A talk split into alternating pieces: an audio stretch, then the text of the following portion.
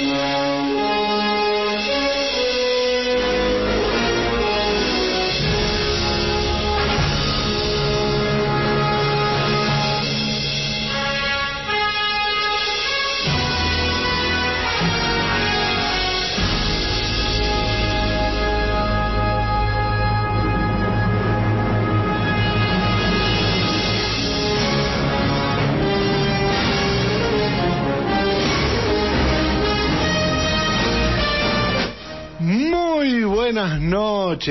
Ñoñes. ¿Cómo dice que le va? ¿Cómo extrañé presentar el programa después de una semana sin haber estado aquí acompañándolos? ¿Cómo dice que le va? Buenas noches a todos, buenas noches. Estamos acá comenzando nuevamente este recorrido por la ñoñez, este recorrido en el cual nos sumergimos y buceamos y nos despojamos de las ropas, de las cotidianidades y nos calzamos eh, la calcita, el calzoncillo arriba, nos ponemos el antifaz, la capa y volamos por la ñoñez hacia el infinito y más allá, entre otras cosas vamos a estar hablándoles. Mi nombre es Pablo Campolongo y voy a estar, como les decía, acompañando, este, comandando un poco este recorrido ñoño. Hoy sí, nuevamente con comple con equipo completo, sin ningún faltante completito, completito el equipo, así que mm, pese a que estoy solo en el estudio, ¿no? Pero bueno, hoy estoy muy contento de estar de nuevo al aire después de una semana sin salir, así que no le voy a recriminar que no está aquí acompañándome ella desde la lejana Chacra 30, como dice que le va. Pará. ¿Cómo le va, compañero? Bien, ¿cómo andás? Qué gusto. Bueno, acá no puedo estar ahí en estudios centrales, estoy en el destacamento chakra. Pero bueno, presente, presente igual, no podía faltar. Ahí, bueno, problemas técnicos, es feriado, estamos acá eh, aislados. Pero estamos, estamos igual, es lo que importa. Claro, e-, el feriado hizo que los colectivos no anden como debería, o, o más o menos. Así que... Eh, pero bueno, estamos, estamos igual, vamos a salir igual, muy contenta de estar este lunes, eh, después de un, lunes eh, que nos pegamos el saltazo todos. Y, y bueno, hoy con la novedad que tenemos equipo completo. ¡Qué milagro! ¿Qué pasó? Bienvenidos todos. Le, dieron el alta psiquiátrica. bueno, muy bien, muy bien. Estamos todos muy contentos. Que salude para que la oyentada confíe que está ahí. Buenas amigos, ¿cómo andan tanto tiempo? Escucha bien, ¿no? No, bajito de vuelta. Otra vez, qué sé yo, bueno. Yo, traduzco. bueno. Día feriado, día feriado, incluso hasta hace unos segundos con problemas técnicos. Pero el equipo está completo, el hombre de color está entre nosotros, este, traerá, traerá su sabiduría. ¿Cómo? Ahora sí es a mí, ¿no? Sí. Sí, es un poquito más fuerte también. Un poquito más el fuerte. Problema, el problema debe ser porque el, el placar está medio en comba, no está bien ubicado. Eh, no, hoy cambiamos el lugar, amigos. Hoy cambiamos el lugar, estaba más cómodo aquí. Este, tengo la ventana bien cerca y bueno, me pasé el día encerrado haciendo algunas otras cuestiones. Eh, así que disfrutando. ¿Disfrutaron del feriado? Sí. Yo me desperté hoy a las seis y cuarto de la tarde, que fue cuando cometí el error de darle señales de vida en el grupo. bueno, pero hoy es programa. Acá estamos. Estamos, tenemos programa número, ¿qué número? 90. 90. Qué cerquita que estamos, ¿eh? De la fiesta. Sí, sí, sí, a 10 programas de, de, del primer festejo.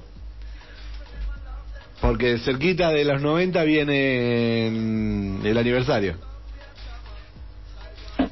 cierto. Tenemos aniversario también. Festejamos mucho, festejamos mucho. Así que... Muy bien, Sí, sí. Hoy vamos a tener un gran programa como solemos hacer. Solemos tener un gran programa con cosas que nos habían quedado colgadas del programa anterior. Sí, ese, ese recorrido de series hacer que vamos a pasar por por The Voice que cada vez que levanta cada vez más pasan los capítulos y cada vez más arriba. Un punto de no retorno. Sí totalmente.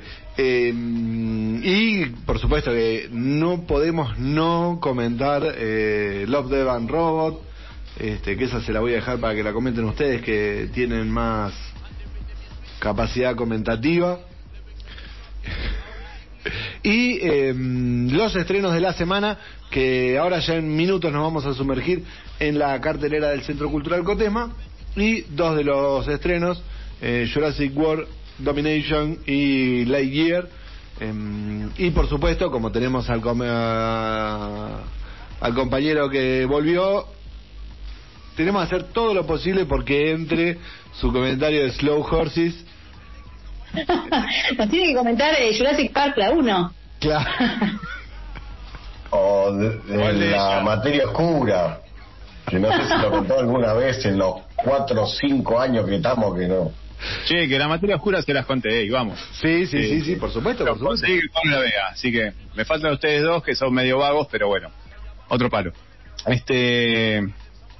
Sí, eh, extrañaba un poco la facultad que tenés, eh, Campolongo, de sumar palabras nuevas al, al universo de la, del diccionario. Me encantó. Así que bueno, acá contento eternamente con ustedes y esto a disfrutar dos horas de programa, así que... Claro, por supuesto. No, dije que íbamos a estar hasta las 11. Eh, mirá qué bueno eso. ¿Dónde están comiendo ahora que ya estoy sepan que estoy re perdido, ¿no? By the way, claro, como hace mucho que no viniste, tenemos que contar que comemos ahora comemos gracias a los amigos de By the Way Hot Dog Station que tienen los de la esquina, ¿son esos? Claro, que tienen dos locales en realidad. Tienen el de la esquina, que es el local ñoño por excelencia, que ese es el Patagonian Burger. Ahí de ahí salen las mejores hamburguesas de la Patagonia. Y en la galería está eh, la estación de, de hot dog pero que tienen las papas más crocantes de la Patagonia. Hoy, por ejemplo, el señor conductor está, se, está deleitando con un menú infantil de patitas de pollo y papas crocantes, lo que todo niño desea para cenar y almorzar. Unos nuggets mientras el, mientras el señor continúa la ingesta podemos informar que se pueden comunicar al 620063, 620063, o como a mí me gusta en este programa 90, em, hacer un comentario por el canal de YouTube que estamos saliendo en vivo y dicho comentario se puede ver eh, en la misma transmisión. Todo gracias al arte de la tecnología. Exactamente, exactamente. Así que pueden estar comentándonos ahí. Yo me voy a. Me tengo que percatar y avivar y lo vamos a, subir para que lo puedan. Para compartirlo, para compartirlo. Tengo muchos botones alrededor mío. Así que me parece que vamos a comenzar, ¿les parece? Por supuesto. Bien, comenzamos como siempre con la cartelera del Centro Cultural Cotesma que nos va a dar pie, como les decía, para, mm, para hablar de una de las películas que, mm, que, vamos a analizar hoy. El Centro Cultural Cotesma que está de, se acerca el aniversario, cumple 31 años. Va a cumplir 31 años este fin de semana el Centro Cultural Cotesma, así que va a haber un montón de actividades teatrales, Así que pásense por la página del Centro Cultural Cotesma porque es mucho lo que va a haber. Pero la cartelera que se renovó el jueves con el estreno de Lightyear, estreno mundial de Lightyear a las 17.30.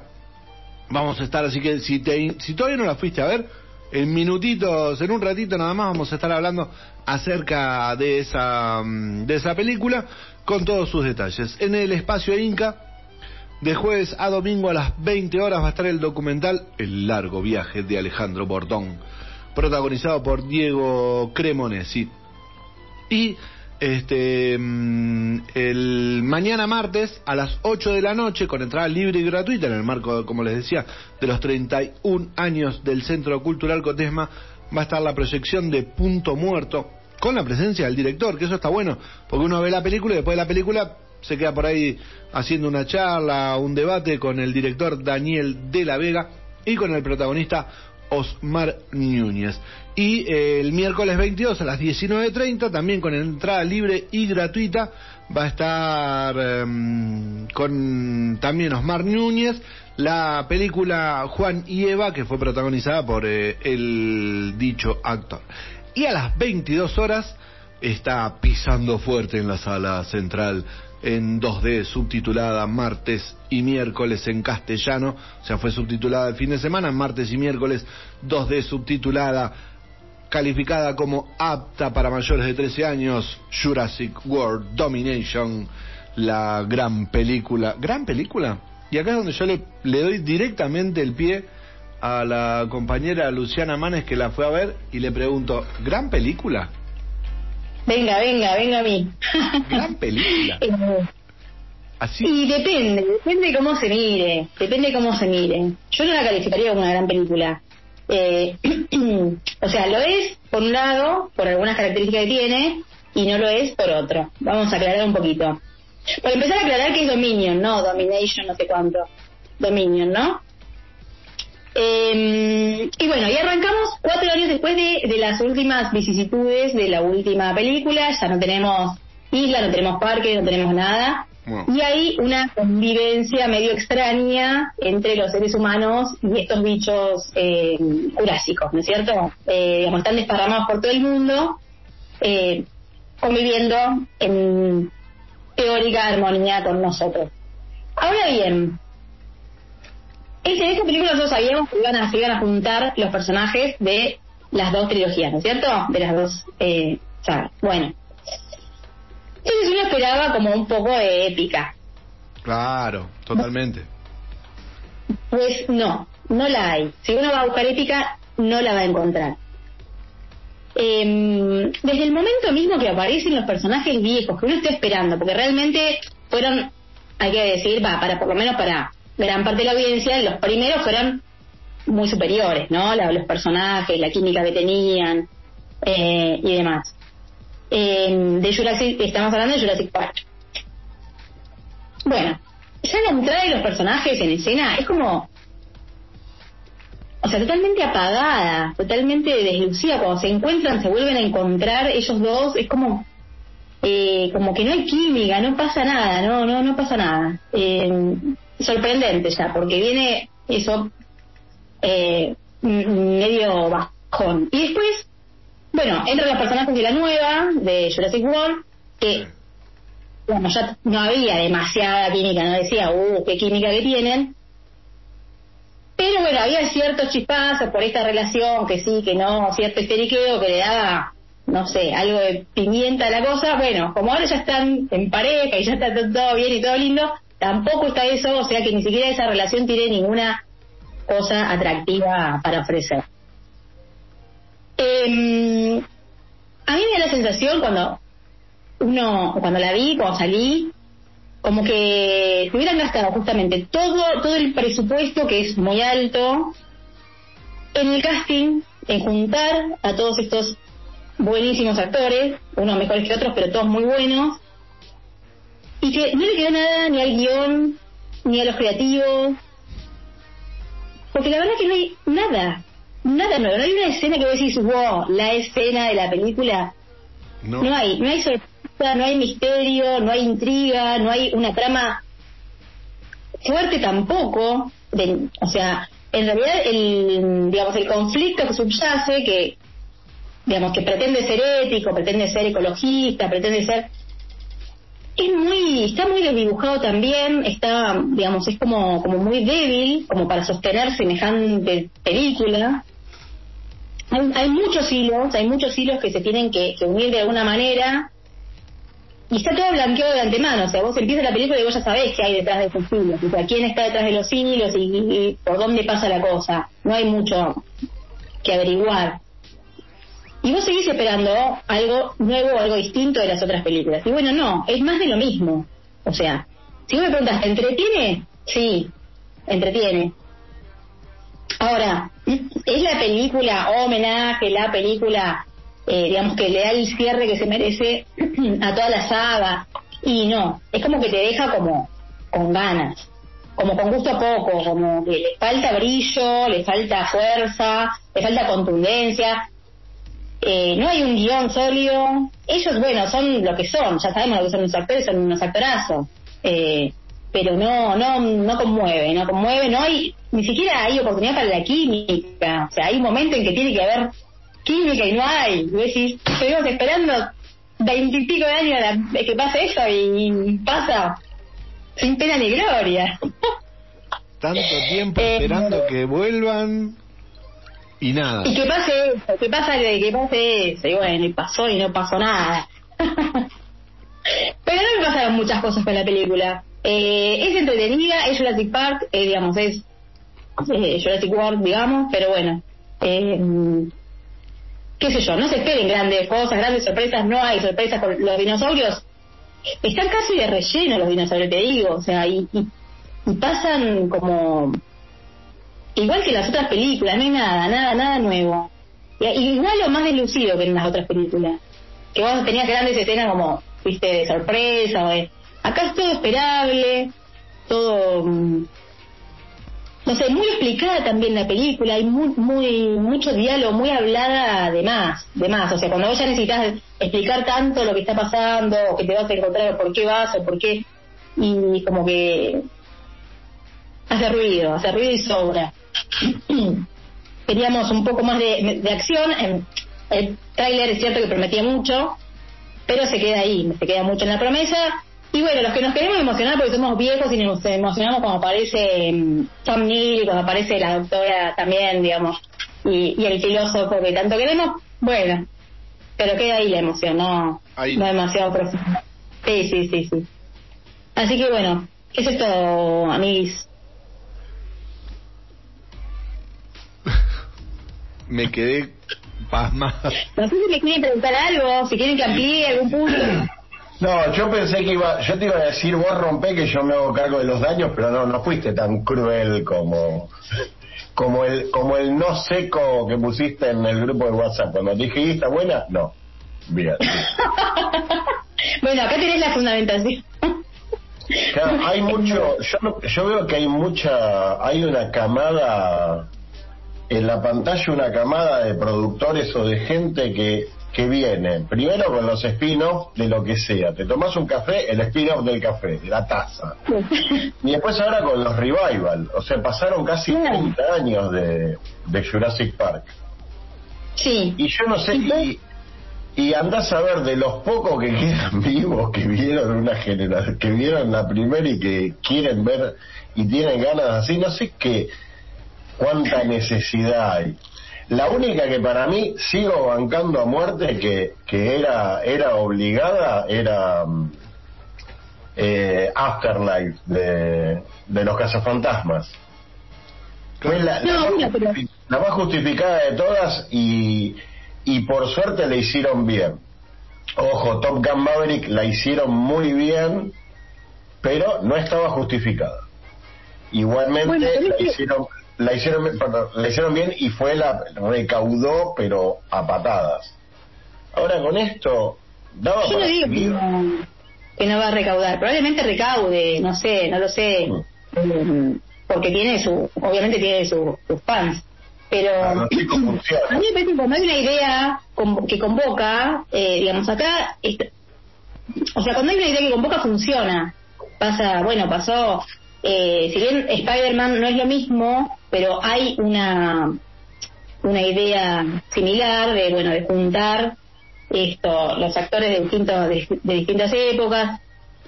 Y, me parece que acá no está la idea. Está, la idea solamente de juntar a los actores, pero no hay una idea fuerza que motorice, digamos, toda la, narrativa, no hay, no hay, o sea, muy, muy de los pelos, muy el tema del tráfico de los dinosaurios, eh, la planación humana, la, digamos, no, no, como muy forzado todo, todo puesto así como a la fuerza y no... Nos quedamos sin, nos quedamos sin buenos escritores entonces. No, no, porque como dice en algunas, en algunas, eh, en algunos casos da resultado. No está mal la idea. Así que ahora está de moda y vamos a tener, como vos decís, spin-off eh, por todos lados y juntadas de ex actores y, de ex generaciones por todos lados, digamos, porque ahora se va a abusar de ese recurso, ya lo sabemos, pero mm, en algunos casos a mí me parece que funciona, no está mal. En este caso yo creo que no. ¿Qué falla? Yo iba mucho iba al cine y salí como... Mm.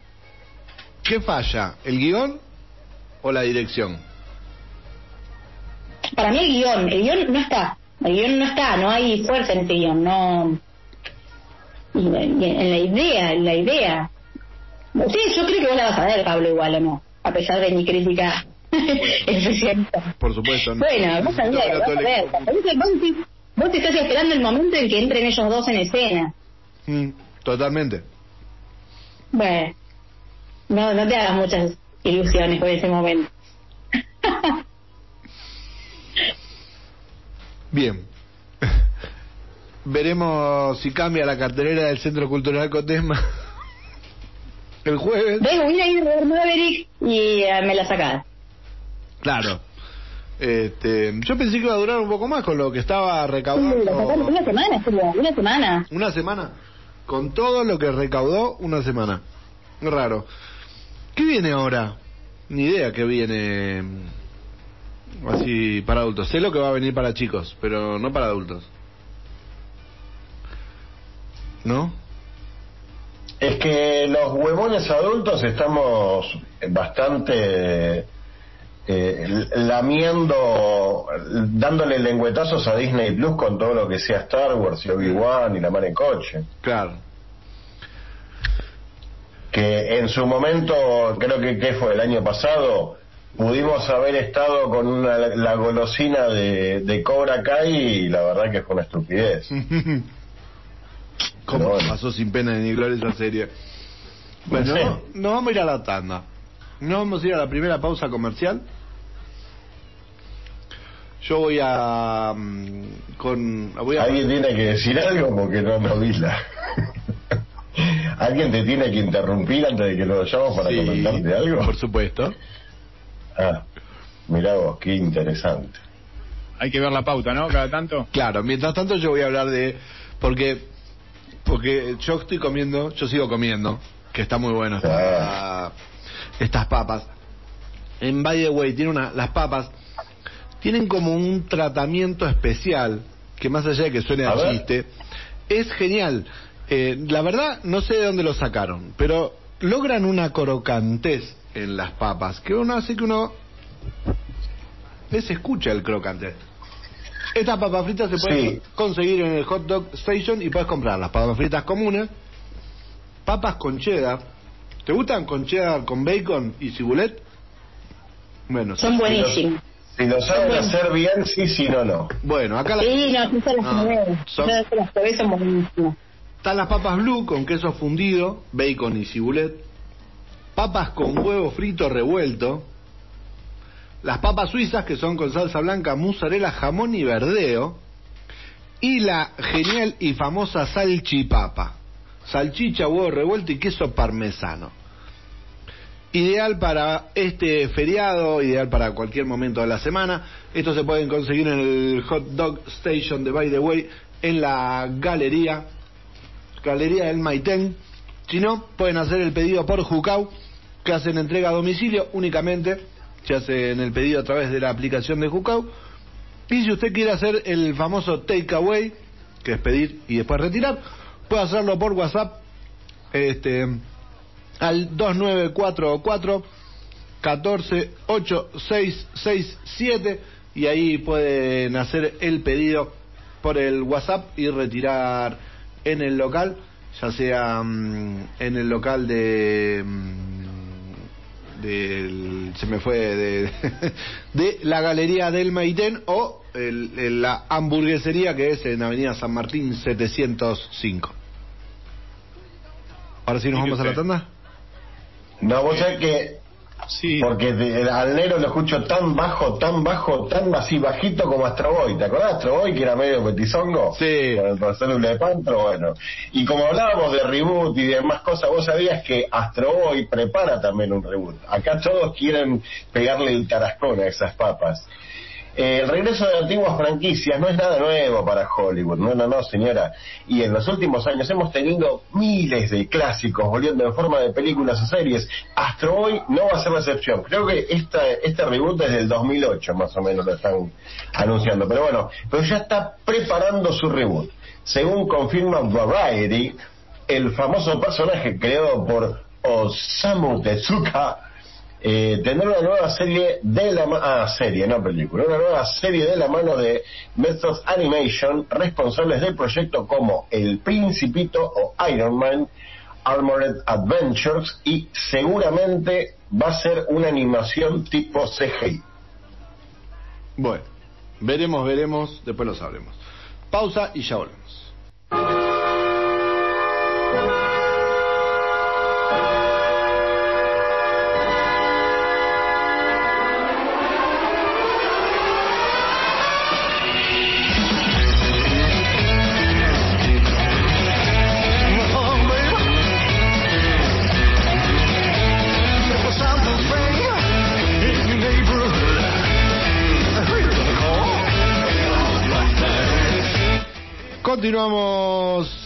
En el aire de la fan, seguimos en Ñoñelandia hasta las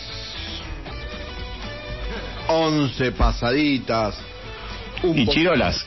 11, exactamente, 11 y chirolas. Vamos a estar acompañándolos en este hermoso programa. Y si quieren comentar, discutir o pelearse con nosotros, se pueden comunicar a las siguientes redes. Primero, primero la de, la de WhatsApp, que sí, en teoría es una red, pero bueno, se pueden comunicar al 620063.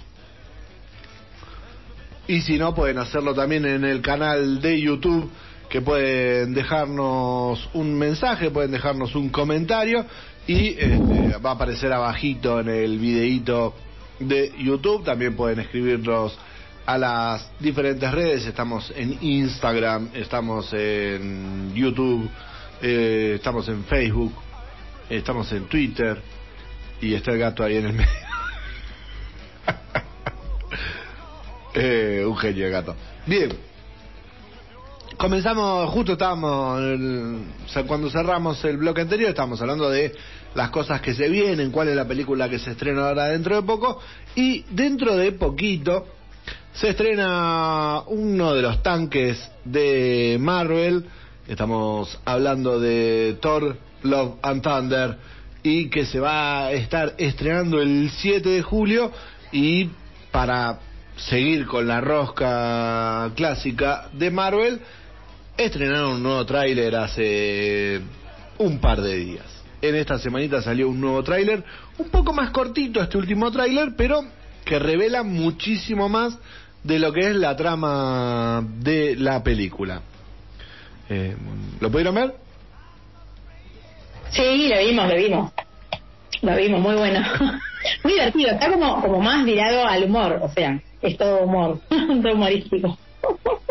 claro, sí, con el trailer este, retoman se despe se siguen despegando del, del primer Thor, de las primeras películas de Thor, y encaran dentro de lo que fue también Thor Ragnarok y el, humor Marvel este, para hacerlo un poco más divertido. Sí, yo la verdad que no, no es para mí. Sí, ya lo, había visto varias veces, lo comenté con, con Cristian, con un amigo, porque aparte incluso él dice, no, pero vos fíjate cómo hacen el logo, viste, de todo así, muy de los 80, 90, no, te, no tengo ganas de rivaliar nada, la verdad que me parece una huevada que, que pongan humor en películas de, de coso, decís, es porque me, me querés justificar el fracaso. La película va a ser una cagada. ¿Dónde lo firmo? La película va a ser una cagada. Ya está, se terminó el cumpleaños el otro día y les, les aviso a la oyentada que se terminó el guille bueno. ya está. Sí, bueno, ¿cuándo, ¿cuándo fue la última vez que lo vimos? A ver. El, el Guille Bueno, no, hubo un, un Guille Bueno, porque hubo un Guille verdaderamente negro, hijo de puta, de, de- de humor oscuro y coso. Después traté de, viste, uno se, se hace padre y dice, no, no quiero enseñarle tanta oscuridad a una pequeña, pero no, que se vaya todo el cuerno. Thor es una basura, a- hacer películas basura, la verdad que no. Y aparte, tienen la, la cancha muy marcada con un montón de de ideologías y demás, esa gente la verdad que no, no me interesa. Así que no la voy a ver y si porque en las anteriores de Thor tampoco las vi, ya no la voy a ver más, no me interesa.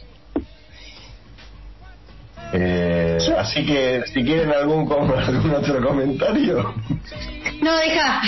Ah, ah, bueno, listo. Sigo esperando las empanadas. Bien, sí, mientras, No, bueno. mientras Guille espera las empanadas, la parte marvelita del equipo.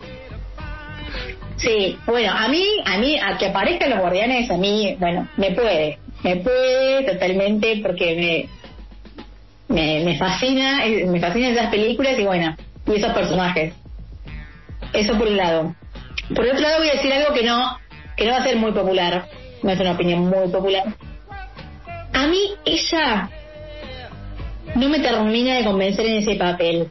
Ojo que la amo, la amo, Natalie Portman, pero no me termina de cerrar su perfil para ese papel. Lo dije. Pero te- venía, digamos, ya- cuando estuvo en Star Wars le puso un poco de, de- de ímpetu guerrero. Acá se pone mucho más porque Ah. es Lady Di. Claro, bueno, no. Sí, no la veo. No la veo, Ah. perdóneme. Lo tengo que decir, no la Muy veo. bien, está muy bien, está muy bien. Está muy bien, está muy bien, está muy bien. Compañero Delgado, ¿Vos querés que siga después de estos dos? Difícil. levantame, levantame, por favor. Yo. No, a mí me gustó el trailer, a mí me gustó el trailer, me, gusta, me va a gustar la película, la voy a ver. Eh, pero bueno, eso, solo ese comentario de Natalie Portman. Sí, bueno, a mí me gusta el humor de Taika Waititi, entonces la disfruté, la de Thor 3, eh, Ragnarok, de- disfruté otras películas de Taika Waititi, eh, es un humor bastante este, desacatado, y la verdad es que la peli me, me entretuvo bastante, el- la 3, Ragnarok, en cine, y el tráiler que ya habíamos visto uno hace un Sí. tiempo atrás, un poco más largo, ¿no? Sí, había un Eh, trailer de casi dos minutos que, que era Sí. un poco más místico. Eh, el trailer anterior iba en torno a la recuperación de él, porque recordemos que esta película empalma con eh, lo que fue Infinity War. Endgame. Endgame, perdón, eh, que él se va con los Guardianes de la Galaxia, pero en su formato Thor gordo y desaliñado. Y el tráiler mostraba más que nada esa parte de él recuperándose y que en un momento del tráiler se encontraba con, con Jane, su ex convertida, se le encuentra convertida en Mid, Mid, Mid- y que aparecía el malo. No, Sí. Era así como más del recorrido de él. Y este tráiler, que es mucho más corto y cuenta mucho más, eh, es él ya en, en lo que es la trama de la película, ¿sí? que no es ningún secreto, ¿no? La trama de la película en la que aparece eh, el... Gore, el, Gore, el carnicero de Dios. sí. Exactamente, que está matando dioses y Thor decide formar un equipo, que esto es lo que cuenta también el trailer, formar un equipo para ir a este, detenerlo. Perdón, perdón, dice, perdón, perdón, dice el mejor equipo de la historia, dice. Ya está. Entendieron todo. Sí, discúlpame, Guille, sigo disfrutando del tráiler. Este, no, está bueno. Y me gustó mucho la estética de la, de la presentación de Christian Bale como Gore. Este, que es un Bale. personaje que no, sí, que no es muy no es muy viejo dentro del universo Marvel, tendrá, creo que tiene 10 años, algo así. Este, y es algo así, es desconocido para muchos. Entonces está bueno esta, esta incursión que hace Marvel en un personaje más eh, actual. Y Christian Bale, bueno, allá arriba, lo queremos mucho, lo bancamos. Y bueno, sí, Guille, bueno, sí, está bien. Es mejor Batman que Michael Keaton, Guille, te lo sigo sosteniendo, ¿está? Así que bueno, eh, yo lo voy a disfrutar. Entiendo también en parte que es, cierto, Shane, el personaje de Natalie Portman, viene de quedar como una casi se me escapa la palabra, eh, pobre muchacha de en, las, en las primeras dos películas de, de Thor. Y acá es como que el cambio es muy grande cuando aparece después de ocho días, no sé cuántos meses y cuántas este, horas, eh, años, sí. Este, pero bueno, es cierto que la vimos también eh, como Padme en, en, la trilogía de, en la última trilogía de Lucas de Star Wars. Así que, no sé, yo le pongo unas fichas. Muchas fichas eh, le pone esta parte del equipo esta parte del equipo le pone muchas fichas, lo espera con muchas ansias. Este, no te voy a dejar hablar. Padme, fue, ¿cómo se llama? La, se me fue. ¿Por qué se fue del proyecto de Thor? La pastilla, no, no. Porque le, le pareció una estupidez. La, la, la, actriz misma lo dijo. Y, pero está me fui porque me pareció una estupidez. Pero Guille, le cambiaron, le cambiaron algo a la, a la guion y a la cosa. ¿Y a quién no, Guille? A los que hicieron los cazafantasmas también le pusieron la billulla más allá de, de no, señor, Guille. Yo le vengo con el corazón y usted me habla con la billetera. No, vos me estás hablando con la billetera, dale. Esto es el colmo, dale. Lo cierto es que eh, estamos esperando, hay un nuevo tráiler que ya está en las redes, ¿no? Ya lo tenemos en el, en el Facebook. Eh, no, ahora lo pongo. Bien, ahora lo, lo vamos a poder, donde pueden ver que además está eh, este, Taika Waikiki con su personaje que me encanta, que no me acuerdo el nombre, ¿cómo se llama? Ahí no lo tengo acá anotado. Korg. ¿Eh? Korg. El de Taika. El, de Roca. Sí, ese. Korg. ¿Qué ese? Que está él, no lo voy a repetir porque se me olvidó. Está Valkyria, también una genia, y los Guardianes de la Galaxia, que yo pensé que iban a estar poco. En el primer tráiler daban a entender que estaban poco. Parece que van a tener una participación más este más amplia. Así que pueden disfrutar de mm, todo Love and Thunder a partir del 7 de julio, estreno en cines.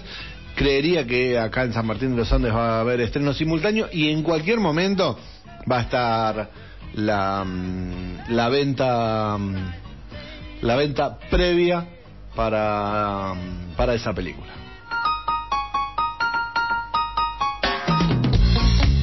Hoy no me di cuenta que venía yo. Pero así que corte poco abrupto. Fui al IMAX.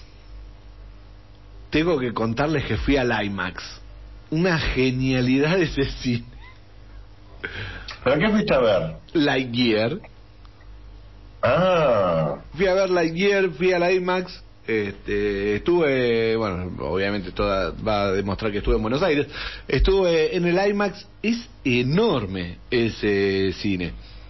Una pantalla de siete pisos, pero bueno, no, no es para hacerle chivo a la gente de IMAX, pero ver una película en una pantalla tan grande da mucha, da mucho placer.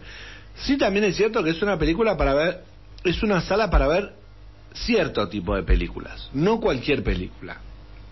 ¿sí? Es para ver películas muy, muy visuales, con mucho movimiento. Eh, y lo otro es que para no es para verlas en eh, subtituladas, a que a mí me fascina y siempre quiero ver las películas subtituladas, pues me, me, gusta el idioma original. Acá no podés porque no te da la visión. Eh, ya en una de las publicidades que estaba traducida y que estaba con el subtítulo, no se puede. Eso que en algún momento me dijeron, bueno, sí, no se puede, es muy molesto, no, o ves una cosa o ves la otra. Así que es para ver películas en idioma original. Y también, no solamente la vi en el IMAX, sino en el IMAX en 3D.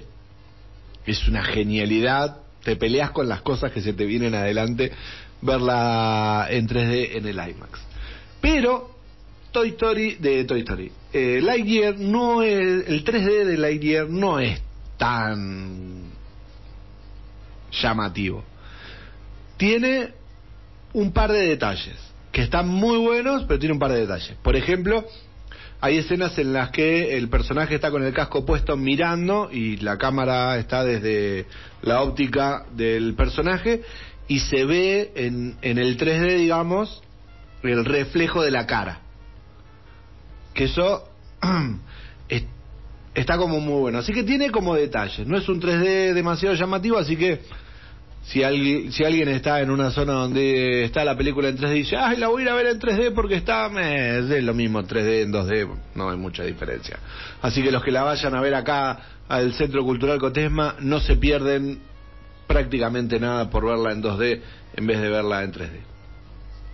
La película está muy buena, es una película de ciencia ficción muy buena, completamente alejado de la historia de Toy Story. Incluso cuando arranca tiene un graph que, eh, que dice que en Toy Story está el personaje eh, Buzz Lightyear, que Andy compra ese juguete porque eh, lo vio en una, se quedó fascinado de verlo en una película. Y esta es la película que vio Andy. Eso es un, un gancho nostálgico muy lindo y es el único gancho de conexión con Toy Story. Después no hay otra conexión más allá del personaje y la frase, al infinito y más allá, mm, en un momento cuando va a aparecer eh, hacia el final con, con las alas y el, la luz que dispara. Y eh, lo otro que es interesante, cómo se ríen de ellos mismos, este humor que a veces incluye los guionistas de reírse de cosas propias con eh, el personaje que siempre le habla al, a la bitácora de vuelo porque lo hace varias veces y, se le ríen de eso. Más allá de eso, eh, la película está muy buena. Eh, no es es cierto que no es una película para muy para chicos, para chicos muy chiquitos. Eh, pese a que Rocco se bancó toda la película, pero ¿por qué? Porque es larga, porque tiene cierta complejidad. Este, tiene mm, una cuestión relacionada con la, el viaje temporal y la relación de tiempo, viaje de tiempo y espacio, lo que hace que chicos muy chiquitos puedan no entenderlo. Eh, por ahí no se pierden demasiado, pero va a suceder.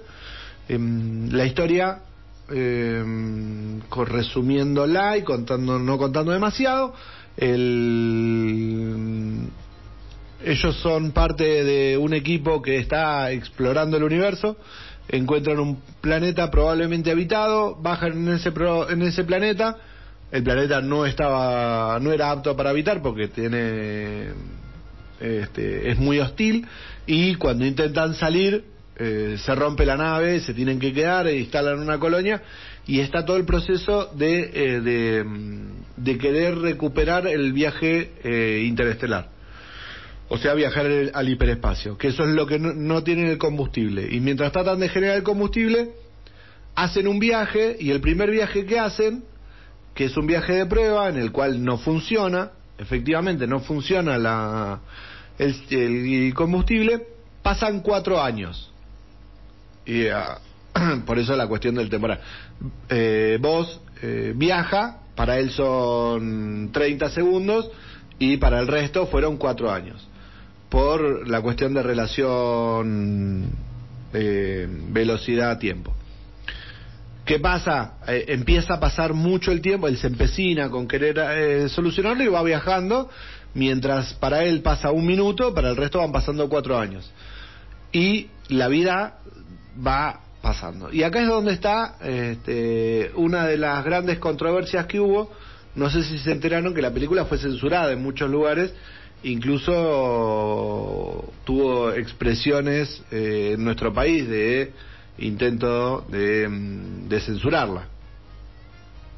¿Han leído algo? Sí, yo digo lo mismo. ¿Por qué? Porque tiene un beso entre dos mujeres. ¿Me estás jodiendo? No, no le estoy jodiendo.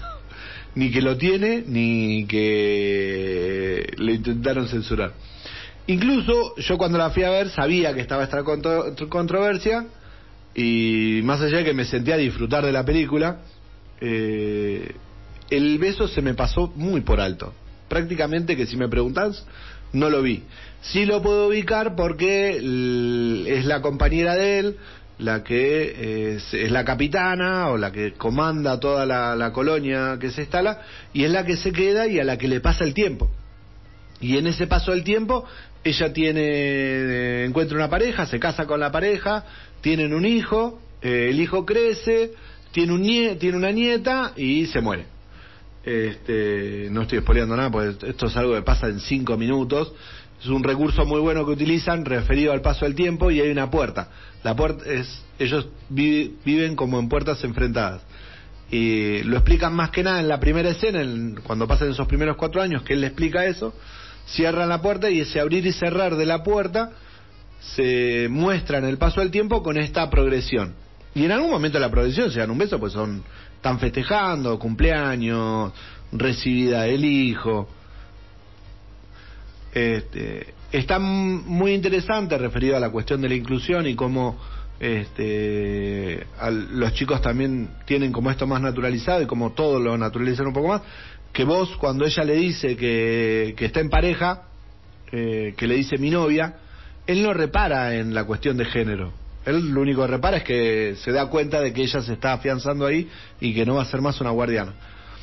Pero más allá de eso, es totalmente innecesaria la, controversia porque hay una naturalidad en el concepto que Disney lo está volviendo, lo está empezando a tratar de forma muy natural, que acompaña a como debería tratarse, incluso teniendo en cuenta que eh, en uno de los lugares de donde sale la factoría de Disney, que es Florida, hay toda una ley bastante mm, difícil referida a lo que es ESI, lo que es eh, la cuestión del, LG, del grupo LGTB, y en el marco de eso, eh, ahí no hubo controversia, pero bueno, más allá de eso, sí pasó.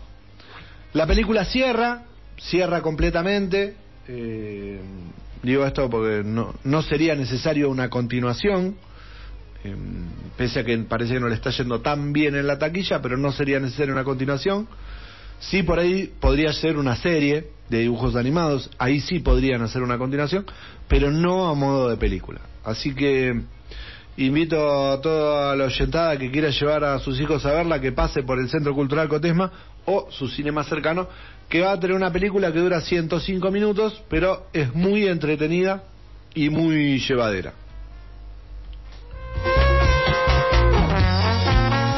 Bien, ¿le gustó?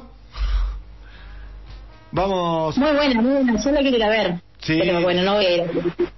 Pero. No creo que.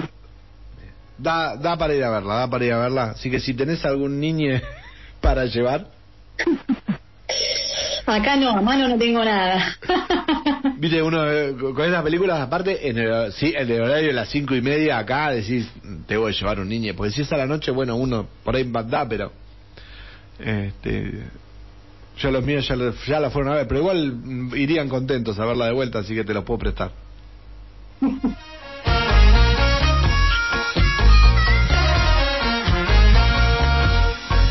Y ahora les voy a dar eh, paso a mis compañeros nuevamente, más allá que yo sí la vi, pero este, les voy a dar paso a ustedes dos que vieron la serie de Netflix Love, Death and Robot en su tercera edición, porque salió, ya pasó la tercera, la tercera temporada, que todavía da, da que hablar por eh, lo bueno que fue el capítulo eh, Jíbaros. Ay, el mejor, el mejor. Bueno. El mejor. Pero que hable mi compañero, que hable que labure, que labure mi compañero. No, porque, porque eh, si, si no me hacen laburar mejor, porque como no le voy a pegar a la serie y, ya me volví un reverendo, eh, le, iba, le voy a pegar a la oyentada o a muchos críticos directamente, así. ¿Por qué? Porque, yo veo que eh, estamos, eh, estamos fabricando imbéciles. ¿En qué sentido? Veo mucha gente que. sí, sí, lo, teneme negro porque no se ve ¿verdad? No, yo veo muchas críticas de que no, que no está buena, que gozo, porque no, no te explican nada, que esto, que lo otro. Viste, a la, la, la gente, la pantalla, hace tantos años que viene tratando al, al, al espectador como un tonto, entonces a la gente no le gusta esta la serie Love, Death and Robot porque todavía siguen esperando que les cuenten el cuento de la buena Pepa, ¿entendés? O hay, por ejemplo, algunos que algunos eruditos que para captar esa gente explican eh, los capítulos de Love, Death and Robot. Hay uno donde dice, no, ese, ese eh, monstruo que aparece, ah, es una referencia al tulo o el cangrejo gigante, es una referencia a cosas. No, no hay que hacer una referencia de nada. La saga de Love, Death and Robot es un orgasmo visual, es algo para disfrutar de punta a punta, por lo visual, por las excelentes direcciones que tiene cada capítulo, direcciones, fotografía, estilos de animación, hay para todos los gustos, encima en pequeñas grajeas del sabor que vos quieras. Porque vos te gusta frutilla, tenés frutilla, te gusta. A mí me gusta mucho jíbaro, eh, el otro de las mini muertes, así de. No, los mini zombies, los mini zombies. y un montón de cosas que es muy buena. Tenés para todos los gustos. Hay muchos críticos que no sé por qué habría que ver quién es quién dirigió eso, pero la mayoría de las críticas era como que el caballito de batalla había que hablar bien de la historia de de la chica que queda, la astronauta que queda así varada, ¿viste? Y es un dibujito muy psicodélico, quizás con algo más profundo o algo que no me atrajo a mí en su momento. Yo buscaba eh, que, que me suba me suba la sangre, que esto que el otro. Eh, lo primero, una de las primeras cosas que comenté para mis adentros con la historia esta de los clásicos soldados yankees, viste, que están re locos, que me causó a, a muchos ese tipo de cosas le, eh, les, les gustaría, eh, no voy a decir mucho, pero principalmente ese capítulo tiene algunas, muestra algunas cosas que si no estuvieran le bajaría la calificación a esta serie para que la puedan ver todos.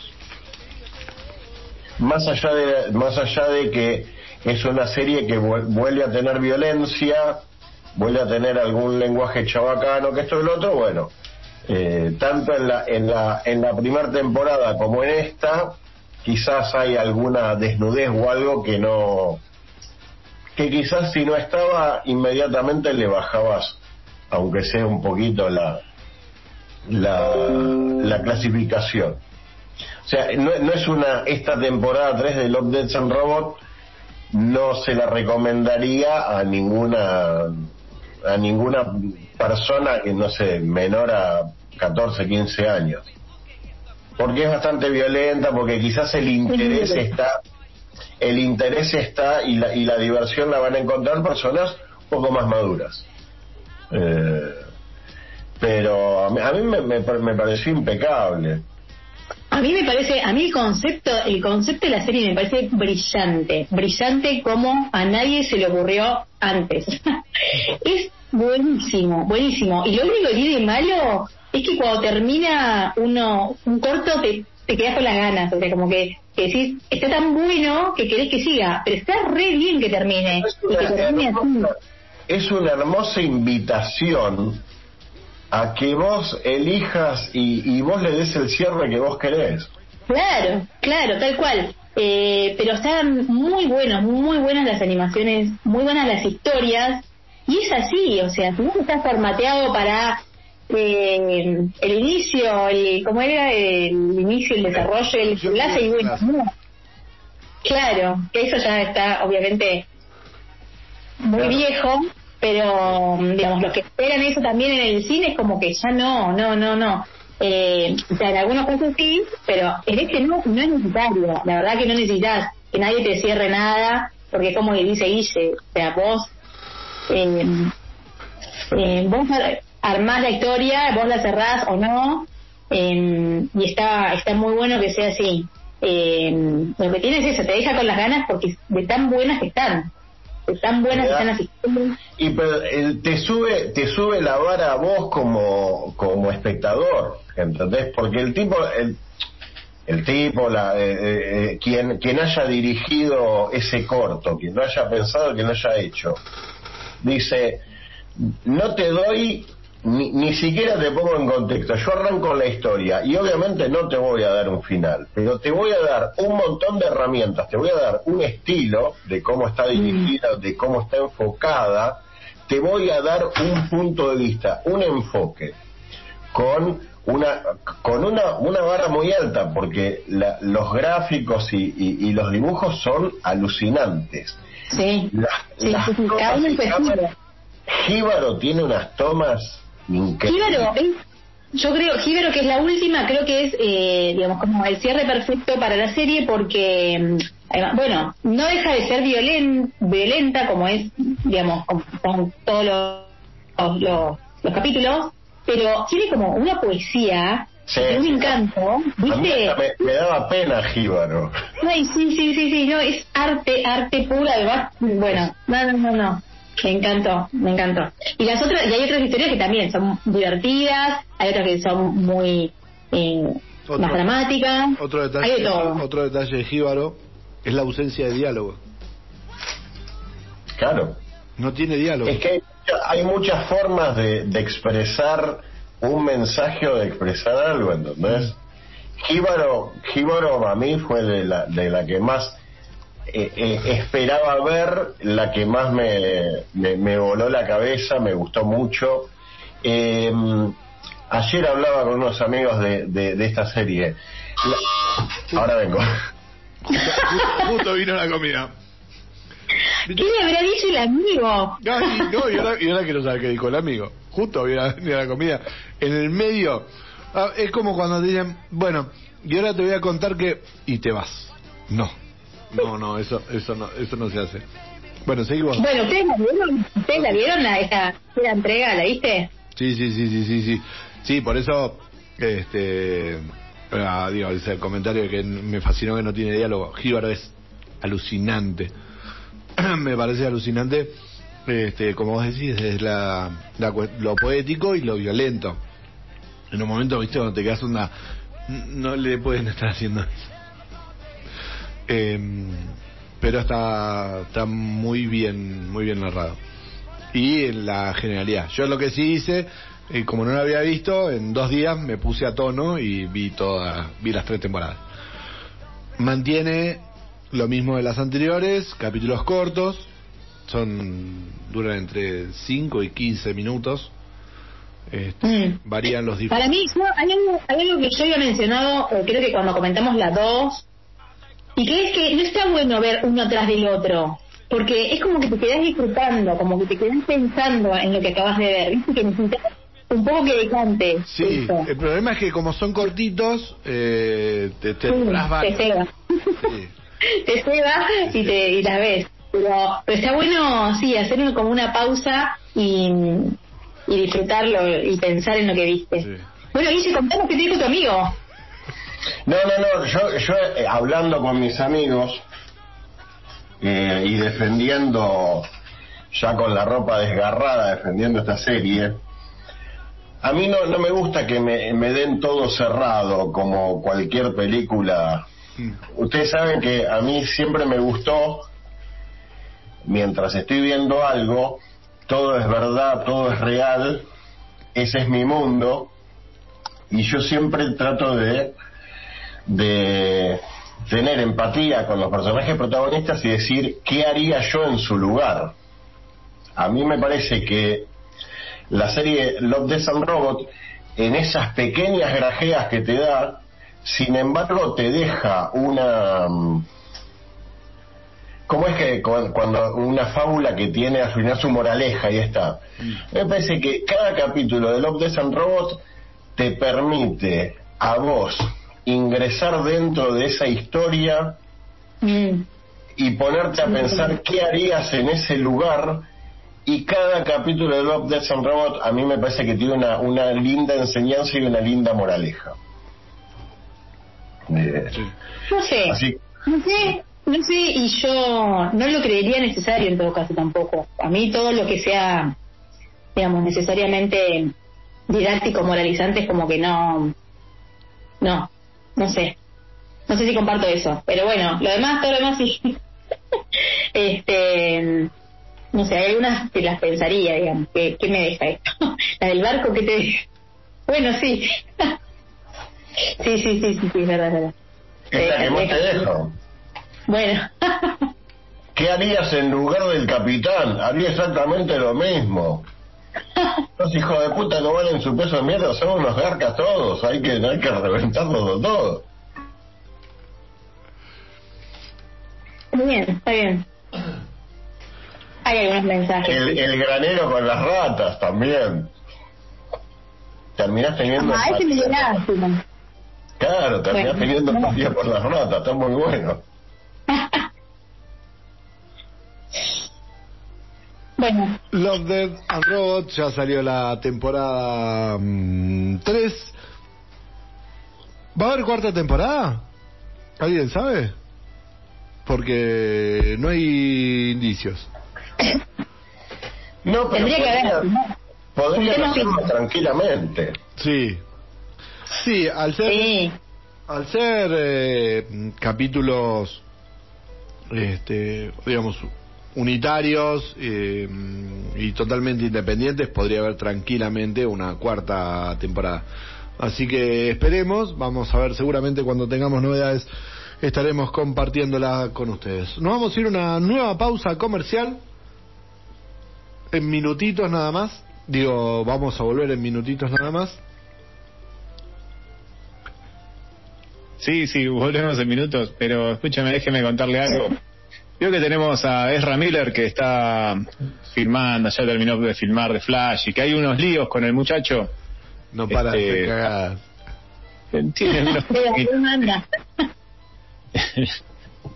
bueno, Warner está pensando en no volver a trabajar con él y en el caso de que eh, el personaje de Barry Allen vuelva a aparecer en próximas eh, entregas de las pelis de DC, van a reemplazarlo con algún otro este actor. Están viendo a ver cómo hacen para minimizar un poco el este este cambio que sería un poco drástico, ¿no? Por el momento se mantiene la fecha de estreno, que sigue siendo eh, de acá a un año casi exactamente. Un año y tres días. 23 de junio. Del, sí, 23 de junio del 2023. Este, un poquito, un poquito lejos todavía. Y se baraja que entre las posibilidades no hacer promoción de la película, con lo cual una de las opciones es que no lo saquen este muchacho a girar por eh, por el resto por los países y los cines de, Estados Unidos o de Europa para que no siga haciendo de las suyas y teniendo algún problemilla más este con las autoridades o la otra un tanto más drástica es que la manden derecho viejo a HBO Max con lo cual este sería un poquito frustrante no poder ver The Flash en cine. Así que está un poco complicado eh, este la promoción el de Flash vaya a cines. Eh, bueno Mila empezó a tener problemitas en 2020 este cuando si mal no recuerdo se filtró un video en el cual agredieron a fan después terminó peleándose con los muchachos del Ku Klux Klan eh, y ahora bueno también un problemita con este con una menor a la cual se se lo acusó de manipular, así que no sé, está medio encima que después, medio después le contestó por cuando salió la, la denuncia salió a hacer memes. Salió a contestar por memes. Está un poco, parece que tanto viajar en a la velocidad de la luz le hizo un poquito de Sí, sí, le, que las, las, las células, así que bueno, vamos a ver con qué nos encontramos de acá a un año, amigos. Ahora vaya, vamos a la tanda ahora.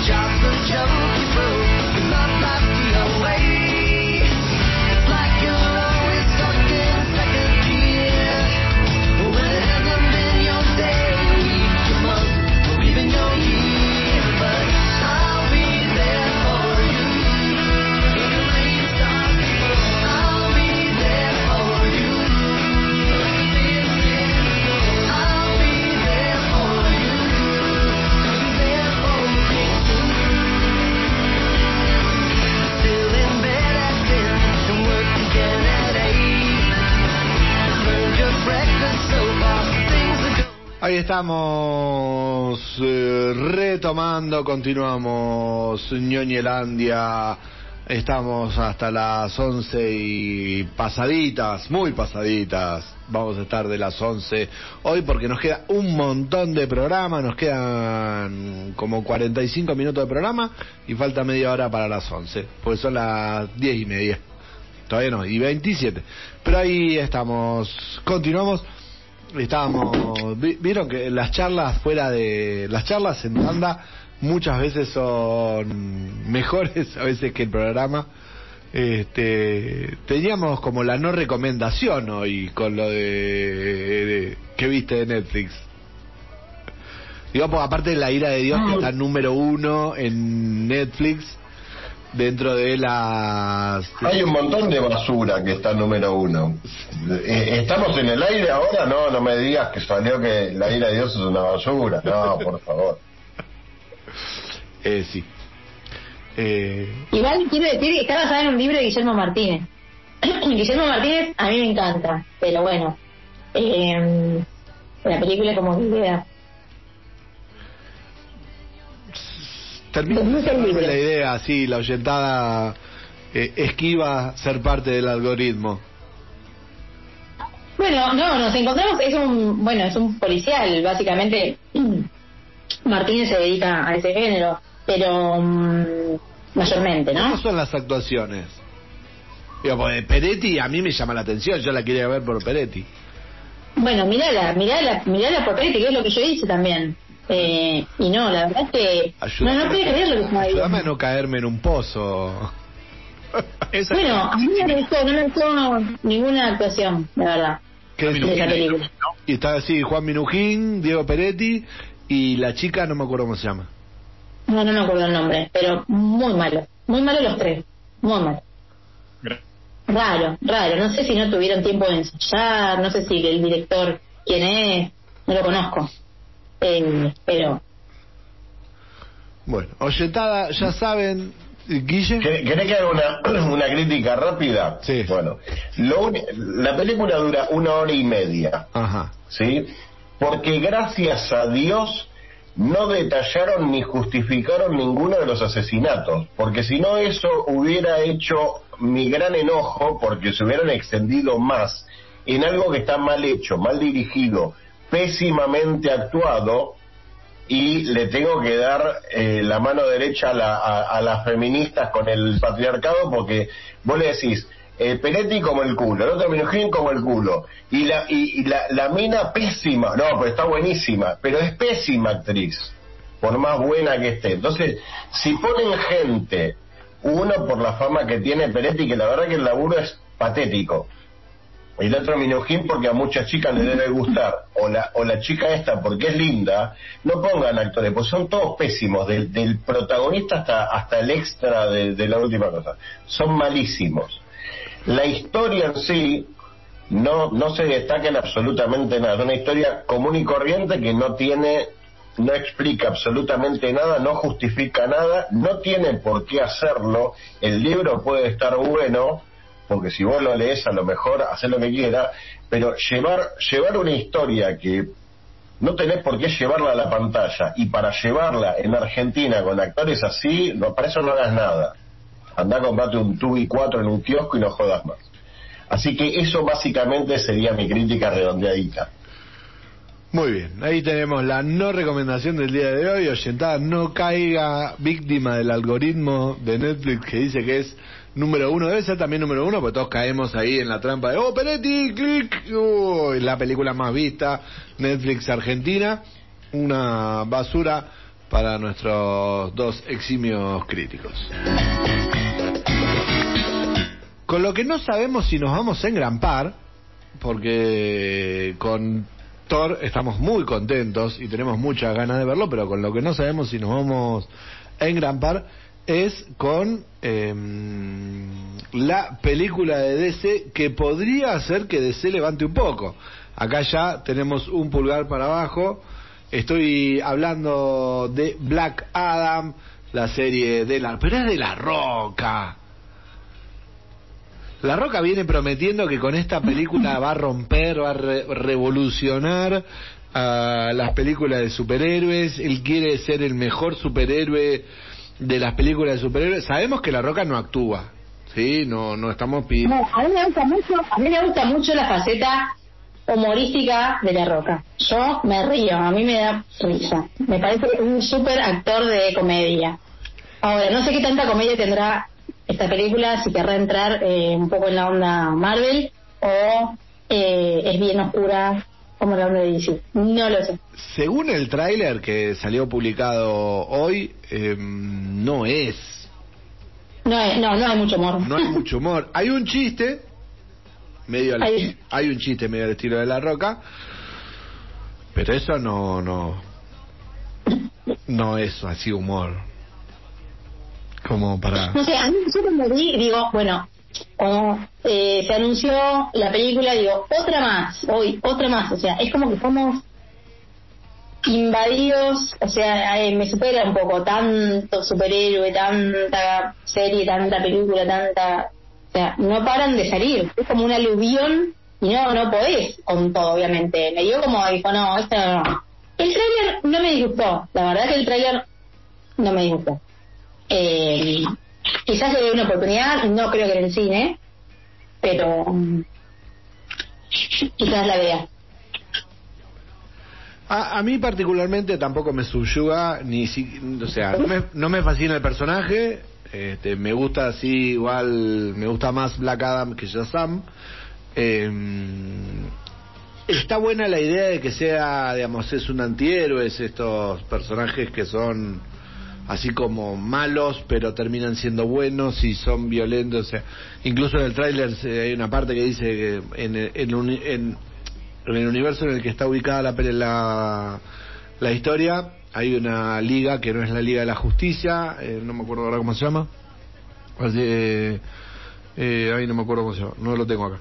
Pero no es la Liga de la Justicia, es una liga parecida que tiene parte de los personajes, es como la, la liga anterior a la Liga de la Justicia. Y... Americana, dice usted. ¿Cómo? La Sociedad de Justicia Americana. Dice la Sociedad de la Justicia, creo que sí, creo que, es. ¿Cómo? Que viene antes. Claro. Usted. Me parece que es esa. Y donde supuestamente los superhéroes, que es más, dicen, los superhéroes no matan personas y Black dice yo sí. Eh, no es parte del chiste, no es, ese no es el chiste, pero como para mostrar el tipo de personaje que es, por lo que se espera cierta oscuridad, violencia, así que habrá que ver cómo contra, cómo enmarcan y cómo cruzan eh, la típica oscuridad y solemnidad de DC con cierto humor que puede o intenta meterle la roca. La película va a llegar eh, al 21 de octubre en cines. Tiene mm, un, un personaje que a mí particularmente me gusta, más que el personaje del actor, Pierce Brosnan, que va a ser del Doctor Fate. Eh, después va a estar Atom Smasher, que es el que se hace gigante. Eh, Hawkman, es otro, estoy hablando de los personajes de DC, y Cyclone. Yo creo que esperamos poco esta película, pese a que es uno de los grandes tanques de DC del año. DC no da pico en bola. No, no le engancha. No, señor. No, el trailer, la verdad que a mí no me sumó nada. Disfruté más de ver a, Chris Hemsworth hacer jugar con las cadenas y este tratar de retomar eh, su físico que con este tráiler de, de, La Roca. coincido en que me es más eh, divertido La Roca en este haciendo comedias y riéndose un poco de sí mismo que en este tipo de películas. No creo, yo no le pongo mucha ficha, así que calculo que hasta incluso la voy a pasar de largo. Guille, fue, fue tremendo, ¿eh? lo peor que se escuchó en el año, que el negro le suelte la mano a algo. Mira que es más bueno que el Asi, le gusta todo. ¿eh? Mira que me cae bien la roca, ¿eh? y lo banco, lo banco mucho, pero no me, no me llama para nada esta película. Yo sabes lo que voy a, yo sabes lo que voy a reconocer al, al aire ahora. Sí. porque últimamente eh, Juan Juan T no está viniendo muy seguido a casa, ¿viste? Están medio escondiendo algunas peliculitas. Está muy vago, Juan. Sí, si Black Adam se filtra así rapidito en, en Torrent, la bajo, la miro. Si se hace desear, no la miro un carajo. Así que voy a, voy a hacer eso. Yo seguramente. Porque al cine no, al cine yo para para ver eso ni en pedo, ni en pedo. Yo, no, no, el no. Yo creo que voy a esperar que esté en HBO Max y, la voy a ver en HBO Max. Así mm, que a menos que Juan T la traiga rápido, esta película no va a ser comentada en tiempo y forma. Eh, a menos que los oyentados nos digan, no, está buenísima, cosa que dudamos. Así que así, de esta forma, supongo, a menos que cambien un poco. Yo creo que esta película, si estuviese dirigida por el equipo de DC, sería un peliculón.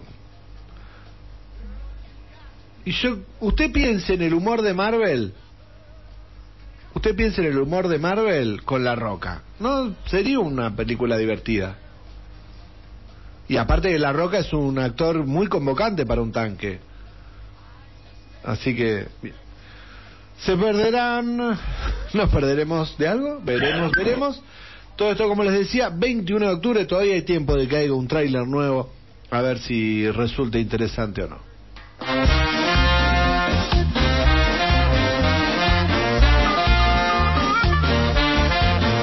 Y vamos a darle pie nuevamente a nuestra compañera para hablar acerca de una serie en la cual a mí me va a tener que contar mucho porque estoy más perdido que turco en la neblina. No, no te no puedes dejar pasar más tiempo. Vos tenés que ver esta serie, Pablo. Yo, hace caso, hace caso una vez.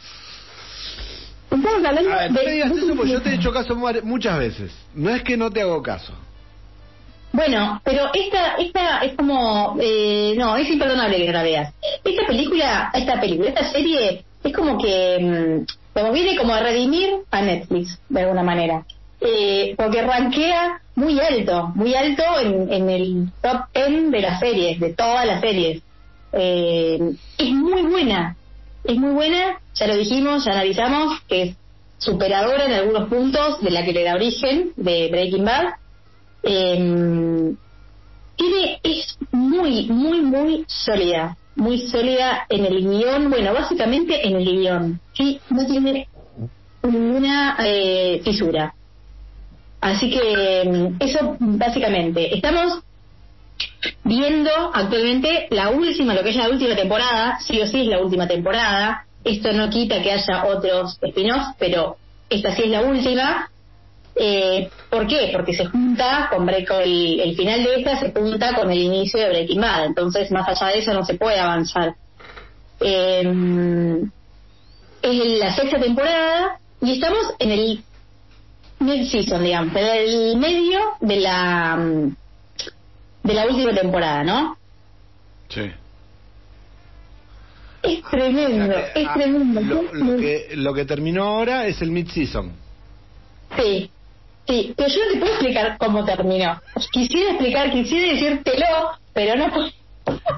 porque es tremendo, este es un final. Trata de seducirme porque, aparte, acordate que yo no vi, yo empecé a ver Breaking Bad y medio que me cansé un poquito.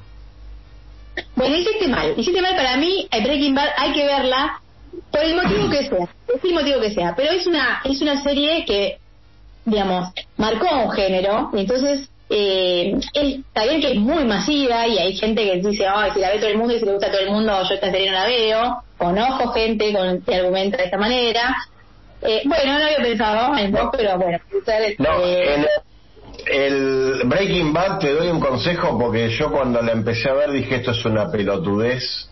La arranqué a ver tarde cuando todo el mundo decía la mejor serie del coso, decía, una pelotudez al, al, al pero dale una oportunidad a seguir habiendo porque actuaciones y escenas que suceden de la mitad en adelante están muy buenas. Hay personajes que están muy buenos, el de el de los pollos hermanos, viste el negro es así.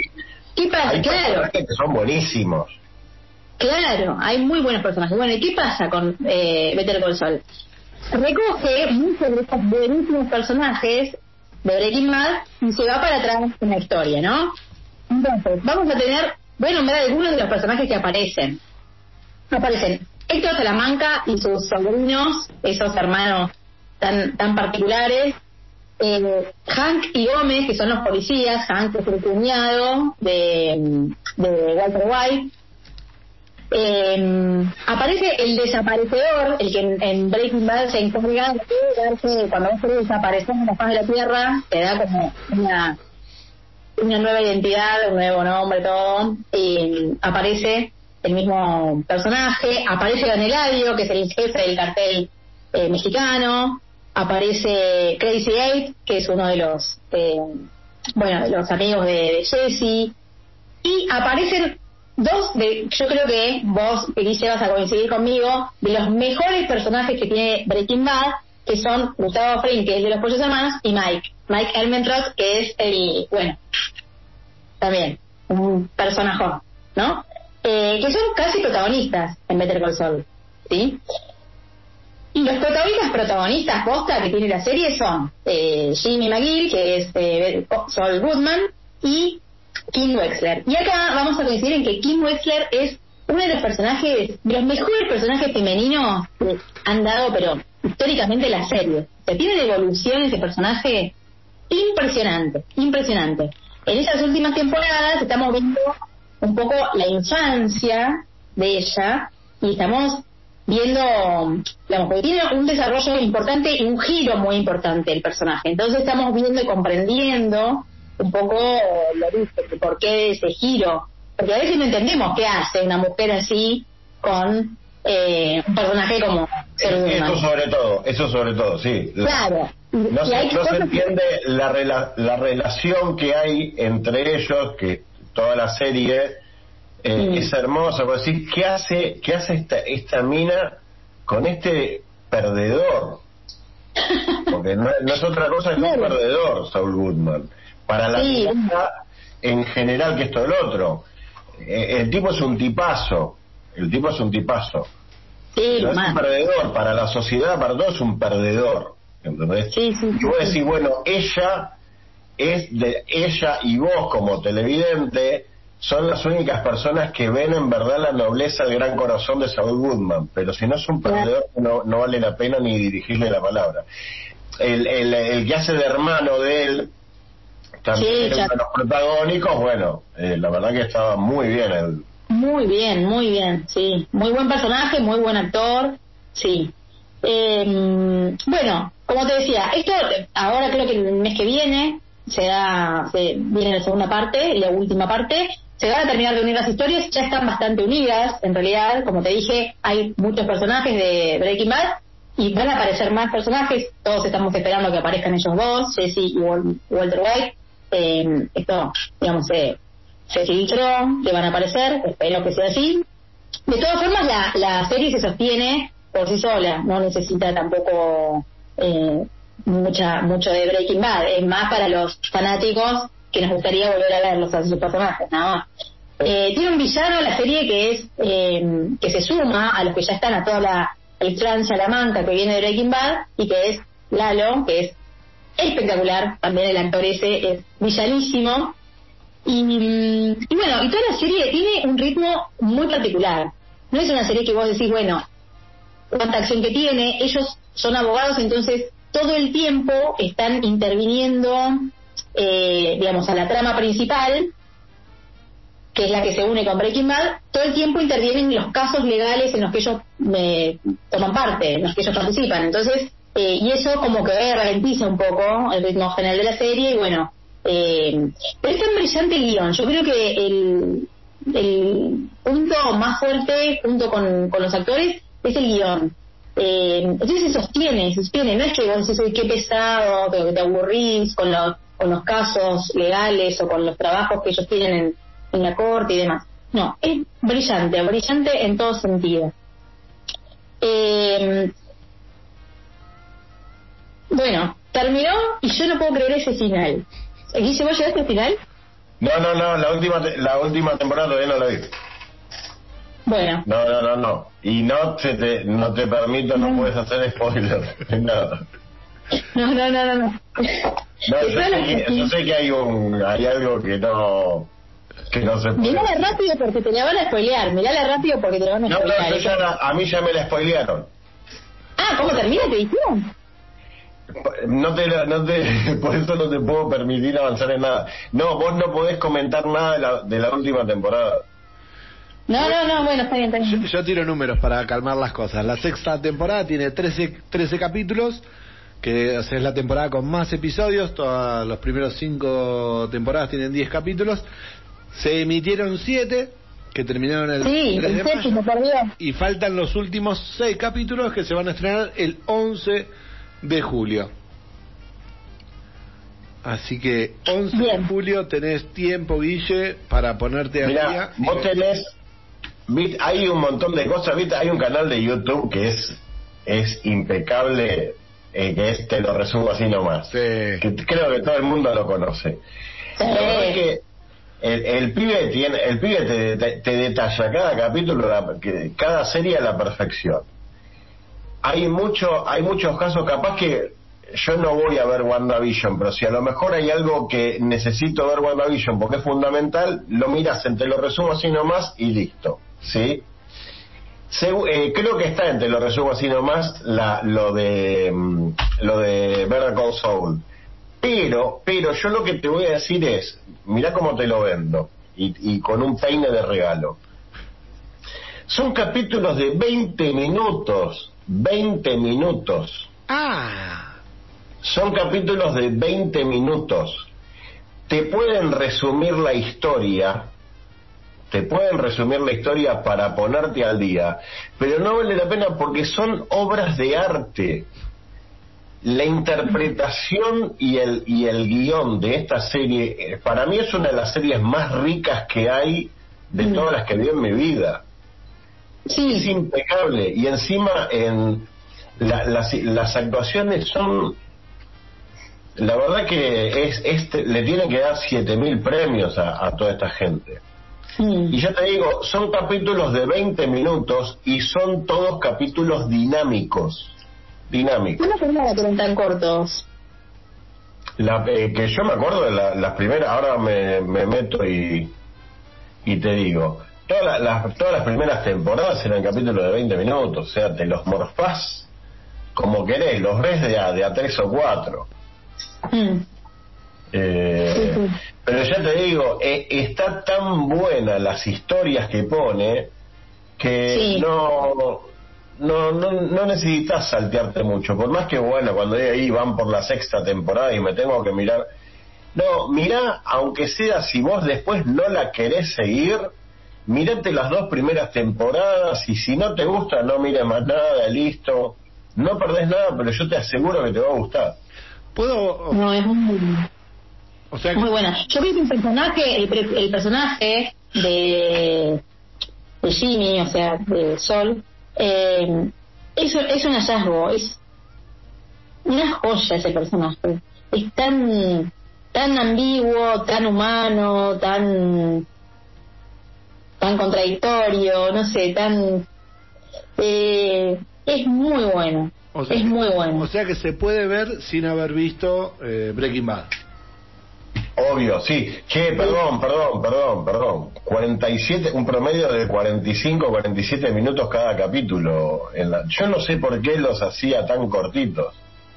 Porque se te pasa rápido, no es cierto que se te pasa rápido. No, es que la verdad que son, que pasa que yo los veía de, de a tres o cuatro.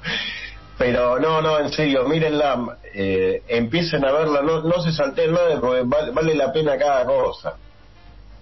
Si, si, no, no tiene sentido que, que miren desde el comienzo al final. Miren desde la mitad o el final. Mírenlo desde el comienzo. Y si quieren no la terminen de ver pero la verdad que está muy bien hecho. Sí, sí, es un promedio de 47 minutos por capítulo. Muy bien. Me encantó. Vamos, vamos a ver. Voy a ver si me decido para ver si me decido por terminar de ver eh, mm, este Breaking Bad o veo Better Call Saul. Así que Breaking Bad no la mires. bueno, Vamos. Sí, sí, Vamos. Bien. Eh, dime vos, eh, señor Delgado, ¿qué hacemos? Yo lo que diga usted, señor, yo vengo de, vengo de visita, así que si, usted me dice. Si vos venís de visita, yo te hago hablar o la presentás. Yo te la, bueno, yo te la presento. Gente, estuvimos divagando con Bruno una vez más, eh, cerrando el ciclo de Wes Anderson. Y esta vez nos metimos una vez más con Anderson y The que, The Splash, que tanto nos, nos, nos han gustado eh, en estas pelis, a charlar sobre la crónica francesa o French Patch. Disfrútenla, película de 2021, muy entretenida, muy Wes Anderson como ha cuestionado la crítica. Después nos cuentan.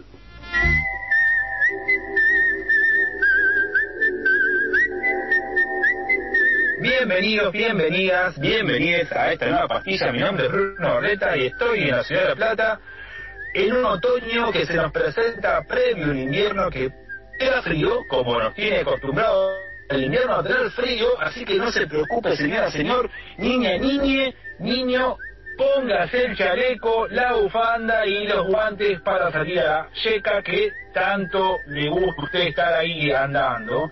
Así que le damos la bienvenida y del otro lado del teléfono me recibe el señor Julián Fernando Delgado con su placa nueva y tocándose la camisa. ¿Cómo anda usted? Hola Bruno, bien amigo, aquí contento de estar nuevamente contigo, charlando, filosofando, pongámosle, este, sobre diversas cuestiones que, que tanto nos, nos gustan y nos entretienen. Es cierto, se nos vino el otoño un poco heavy en estos días, hemos tenido una semanita con una humedad del demonio aquí en Baires y hoy, bueno, se fue la humedad y llegó el señor frío con ganas. Estamos a pasitos de, del invierno y contento de estar nuevamente grabando esta pastilla. Así que contame cómo cerramos hoy este ciclo de el querido Wes Anderson. Vamos a poner al chocolate un poquito de ron o de whisky, ¿vio? Elevemos la temperatura, diría uno que yo sé. ¿eh? Eh, año 2021, vamos a ver la crónica francesa.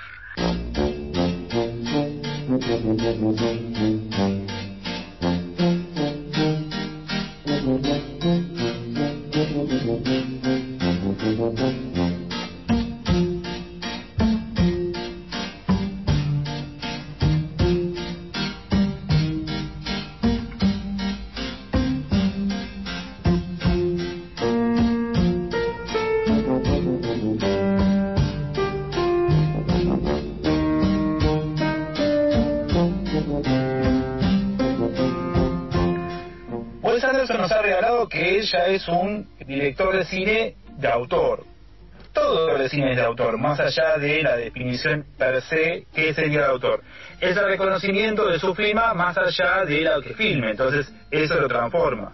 Podemos decir lo mismo de otros directores, como David Lynch, como Coppola, llevando acá a Loretti, o podemos decir de eso de el señor que, que es macrista, como se llama, que se abraza con la gente muy linda, que, que ahora dice que está alejado del cine, Campanella, y demás, todos son de autor. La diferencia con Wes Anderson que nos hace es que nos, nos presenta cualquier película y nosotros reconocemos cual guitarra de los Ramones que es de Wes Anderson. Nos, nos entrenamos para poder disfrutar, decir, ah, esto es de Fulanito de Tal ¿Por qué digo cual guitarra de los Ramones? Porque yo le puedo asegurar que si yo le pongo cualquier canción de los Ramones, usted la va a reconocer porque el, el rajido ya de per se lo adentra en un universo. Hemos repasado Hotel Budapest, Fantástico Mr. Fox, Isla de Perros. En otro momento nos metimos con la vida acuática. Es un director que visitamos, que es un director que nos convoca, que nos, nos propone, que es propositivo, que nos parece interesante esté usted sentada delante de un leñito y con una pantalla la posibilidad de verlo, métale, métale, adéntrese y invítese a, compartir con, con, el mister, le va a hacer bien. Propone una gimnasia, decía Wes Anderson, que te exige atención. Esa atención te va a exigir después ir recopilando datos. Siempre hay detalles. En, en los excéntricos o en otras de sus películas que ya hemos tratado, hay más cosas de las que dice de las que después vemos. Sería la cuestión de ver la marca, la huella, sí, usted puede ver marcas y huellas por todos lados. Hay una formas de adentrar en tributos donde le hace. Es decir, bueno, yo encuentro que acá habla de tal cosa. Bueno, esa otra cosa, usted abre, expande. Ahora se le dice abrir pestañas nuevas, ¿vio? Antes se le decía marcas y huellas. Sí, la modernidad. Y como estamos, sí, en la postmoderna, la verdad líquida, que el líquido se se desparrama por todas las... El líquido no se puede agarrar, no se puede asir. Se puede contener en, en recipientes, pero no así. Y pasa, y fluye, Es como ese mismo río que ve usted una cuatro veces y dice, es el río, pero no es el río, porque acaba de pasar el agüita que no vuelve a pasar. Eh, Entonces, como veníamos a hablar de estas cuestiones, es parte de Wes Anderson de esa forma de construcción de la verdad. En la crónica francesa, él va a recuperar este cine y una manera de hacer prensa. Y le voy a preguntar, ¿pudo ver la película usted? Sí, amigo, sí, sí, he, visto la peli, la he disfrutado. Como cada película de Wes Anderson, me, predispongo muy bien, me siento en mi sillón, me acomodo, le doy play y la verdad es que uno ya está acostumbrado a la estética que maneja Wes Anderson. Y después a, a cómo él va hilvanando las historias dentro dentro del guion de la peli, ¿no? Esa, esa cuestión de muy tarantinesca también, de contar cuentos, historias este, no tan extensas, y en este caso, en la crónica francesa, yo la noté muy barroca a cada, a cada historia, muy cargada de un montón de cosas, conceptos, imágenes, cosas a las que había que prestarle atención. La rebobiné un montón de veces porque la verdad es que no te podés perder detalle. Coincido con vos en que es un homenaje a un periodismo que hoy ya eh, no lo tenemos, por desgracia, un periodismo que contaba historias interesantes, que se dedicaba en, buscar esas historias, construirlas y contárnoslas y nosotros disfrutarlas.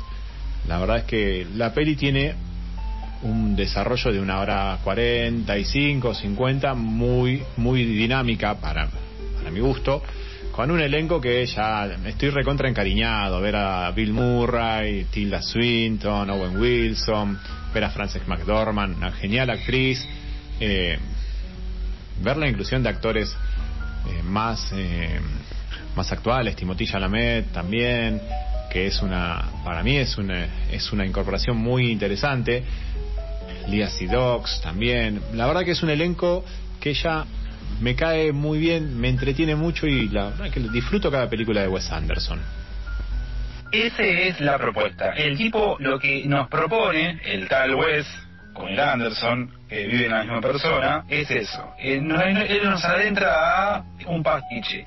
Cuatro actos, esos cuatro actos van directamente a contar una historia, va a reunirlos y va a poder ofrecernos una forma de pensarnos en función del paso del tiempo. Es una gran, es un tango, podemos decir, es una es nostálgica la película en algún punto, sí, tiene tiene visos de nostalgia, tiene visos de añoranza, él es muy apegado a una forma de construir una, una forma de comunicación, una forma de comunicación donde la construcción de las subjetividades estaban pasadas y filtradas por editores que tenían una responsabilidad ante sus lectores, porque el contrato que se realizaba y que se realiza con, con la prensa, en la prensa y sus espectadores está basado en la veracidad con la cual se narra y dice las cosas. No es lo mismo decir, eh, esta película no me gusta porque son todos tal cosa, que argumentar punto por punto y poder ir desandando esa herramienta. Habla mucho de eso, de esa herramienta, de cómo construir el pensamiento, cómo decirlo, cómo decir las cosas, intentar tener un vocabulario para poder jugar con esa herramienta que es la comunicación, poner un poco en cuestionamiento a los nosotros que somos estamos haciendo la práctica de comunicar, ponernos un poco en cuestionamiento en, el lugar de decir, bueno, para poder decir algo tenemos que formarnos, tenemos que aprender a que, cómo querer decirlo, no podemos ser irresponsables, Sí, sí, es muy cierto. Eh, sí, sí, hay que saber argumentar. Porque para colmo... Bien esto. Sí, armar un argumento, pensarlo antes, podemos decir lo que nosotros querramos o se nos venga a la mente lo primero, pero también pensemos que eso que se nos viene a la mente nos pasa a nosotros, no al oyente, a la oyentada que está en su casa haciendo mil millones de cosas y no necesariamente tiene que por qué entender por qué nosotros nos enojamos con tal o cual personaje, sino es responsabilidad nuestra de decir, bueno, ¿por qué llegamos acá? ¿Cómo llegamos acá? Somos nosotros los que tenemos el deseo de hacer radio y construir esta radio. Bueno, lo que nos dice Wes Anderson es que eso se constituyó a partir de una forma de hacer comunicación. Esa forma de hacer comunicación nos permite de disfrutar una película donde hay muchas subtramas. Como siempre nos ofrece Wes Anderson, siempre hay muchas subtramas, siempre hay una carta de amor, siempre hay un vínculo, tradición, siempre hay una, una forma de vincularse con el editor, ese editor que es un tributo. A, el editor resume a un montón de cosas, no editor, cumple otras funciones también. Y la importancia de ese editor. Me parece interesante que este elenco que vos decís se nutre también, como bien dijiste, eh, de otros actores, de otras actrices, y, les va poniendo en, en juego en otros lugares creo que es sumamente interesante como nos ofrece hasta tónicas en, blanco y negro. Por ejemplo, no le tiene miedo a, las tonalidades. Por ejemplo, yo me acuerdo que cuando el año pasado estrenaron una película que era en blanco y negro, yo dije, qué interesante que se hayan animado 20, 21 a hacer una película en blanco y negro. Y él también se animó. Sí, sí. Y eso está re bueno. No, no, no meramente tenemos que... Lo pictórico también nos dice mucho también nos dice mucho la forma en que juegan esos personajes. Acá hay, hay una reivindicación de la vejez también. Como nos reconocemos nostálgicos, como nos reconocemos tangueros, no pretendemos ser a los 60 años igual que a los 30. Como sabemos que el paso del tiempo nos deforma los cuerpos, no pretendemos ser los eternos niños bellos que. Porque no pone a Bill Murray a correr, a saltar arriba de un auto y despedazar alienígenas. No lo necesita, pues y lo que hace es jugar con esa herramienta. Sí.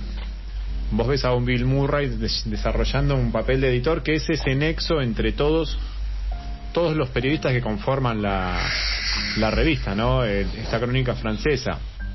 ¿Cómo le da relevancia Anderson al, al personaje del editor, ¿no? en este caso interpretado por, por Murray.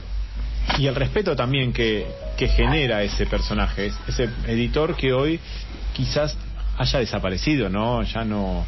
Hoy la inmediatez de la noticia, de la bomba eh, por el lío, por que afecte al otro, ha hecho que no se busquen ya ese tipo de, de personas que piensen en darle al lector algo para pensar y para disfrutar, algo bien argumentado.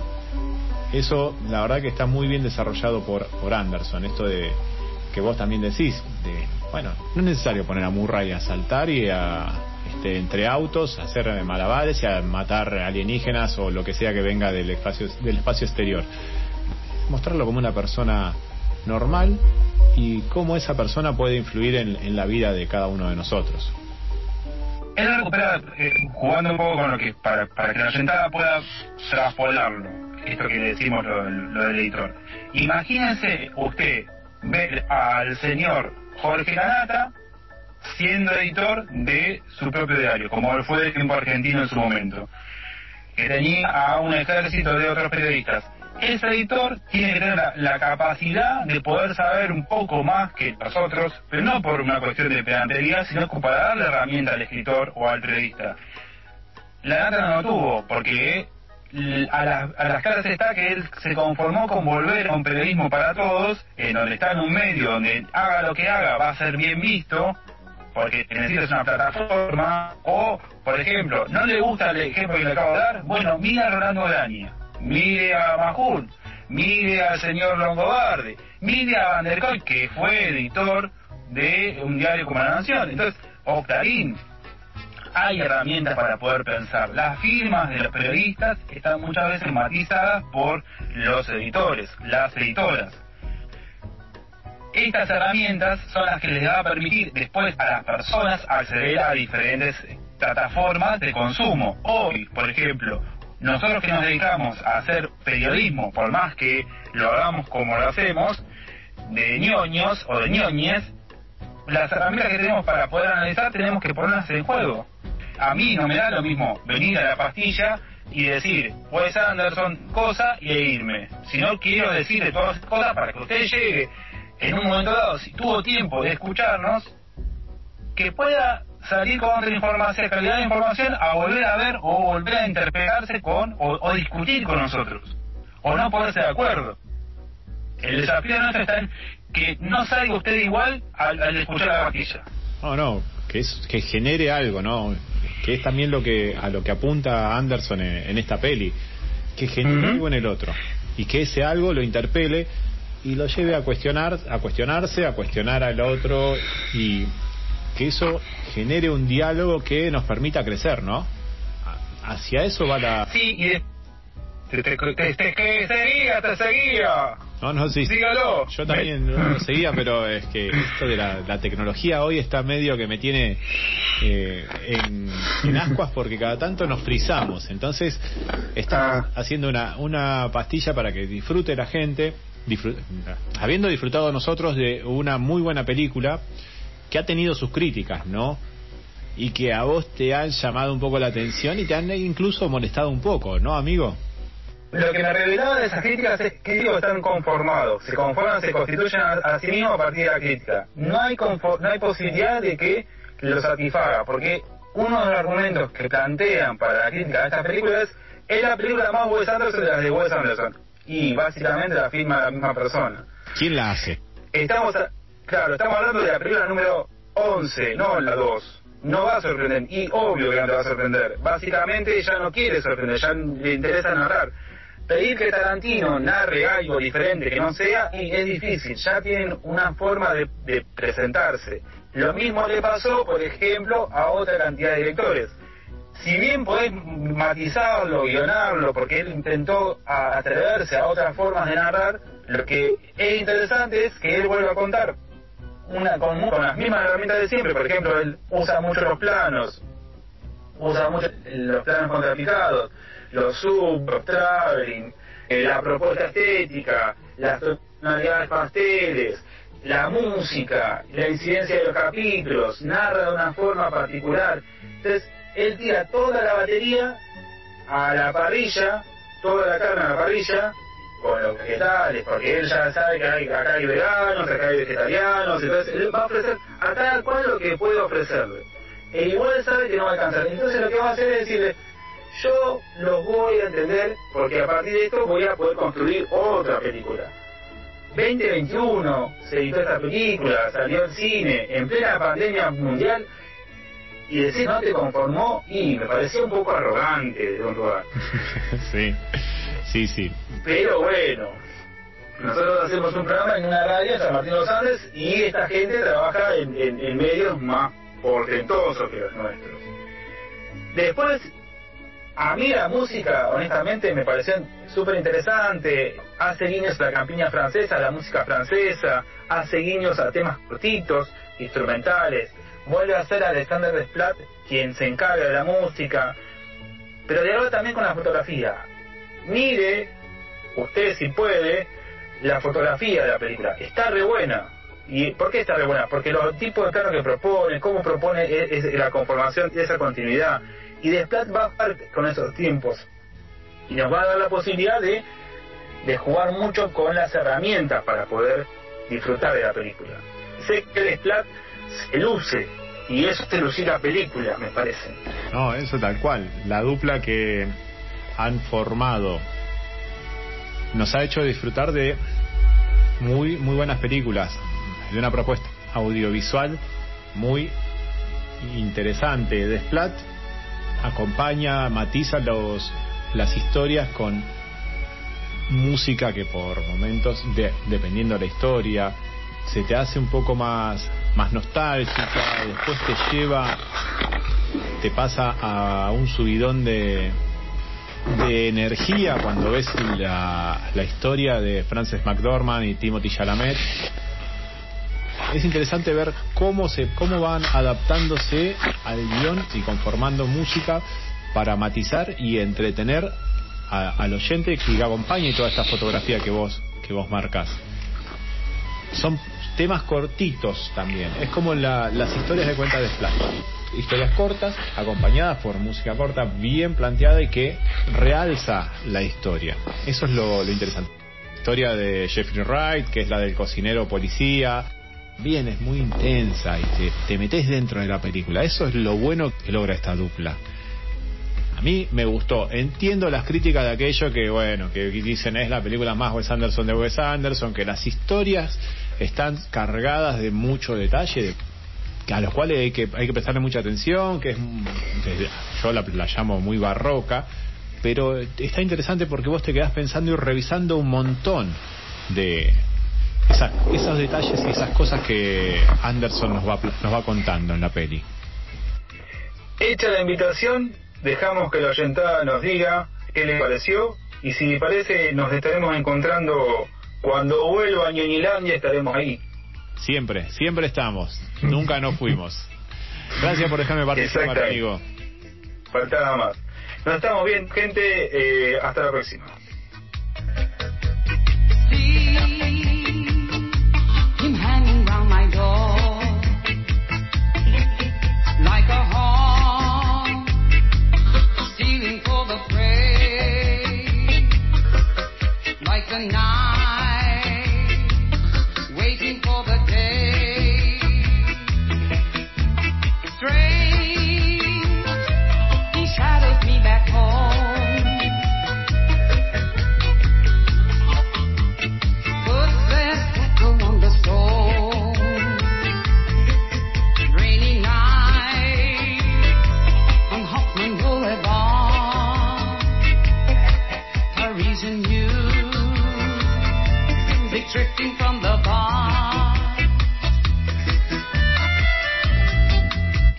Ahí estábamos compartiendo y escuchando la pastillita de nuestros amigos Bruno y Julián acerca de la última película de Wes Anderson, la película del año pasado. Estamos hablando de mm, la crónica francesa. Sí es, amigo. Así que vayan, véanla y después lo esperamos con Bruno para sus comentarios. Y bueno, pongan el ojo en la música, que son muy buenas las bandas sonoras de estos dos grosos. Bueno, y ahora sí, dos horas exactamente de programa. Así que nos vamos a despedir con mucho, mucho material que quedó afuera. le damos, le damos la opción de que vean otro capítulo más de The Voice este viernes para... Mm, ya casi que vamos a hablar de la serie cuando termine. ¿Cuándo termina? Todo pinta, todo pinta que va a pasar eso. Todo pinta que va a pasar. ¿Cuándo termina la serie? Ya no me acuerdo. Vamos por el capítulo, vamos por el capítulo 5 y eran 8, 9. A ver, dedos, si me lo googleas rápido. Perdón, si te referís a mí, no pienso googlear nada de The Voice. No quiero que me quede en el historial de mi máquina esa estupidez, pero bueno. Tienes que ver esa serie, no puedes, no puedes.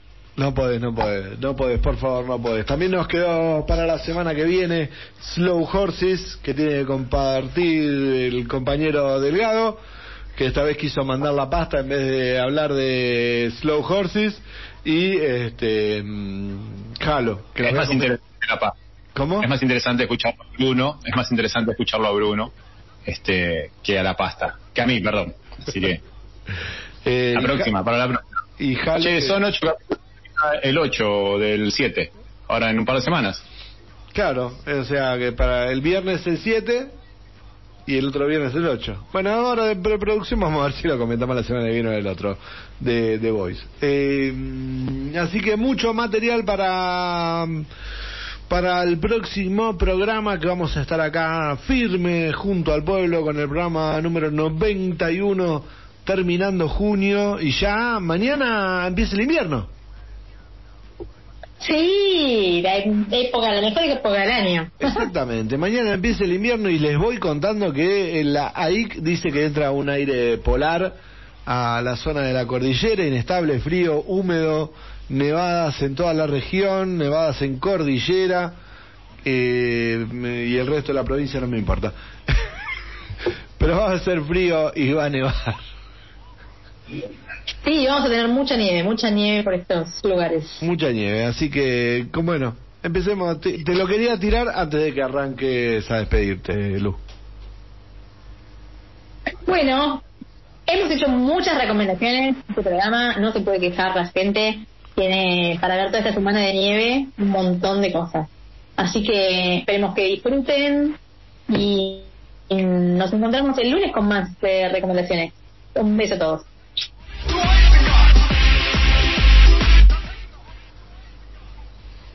Bueno, a disfrutar de, si mañana llega el invierno, a disfrutar del frío, porque la verdad que tuvimos un otoño bastante fresco acá, pese a no, pese a no tener mosquitos, la, la pasé bastante mal con el frío, pero bueno, a juntar fuerzas para, para lo que venga de, de acá de invierno. Estoy esperando con ansia las vacaciones de invierno.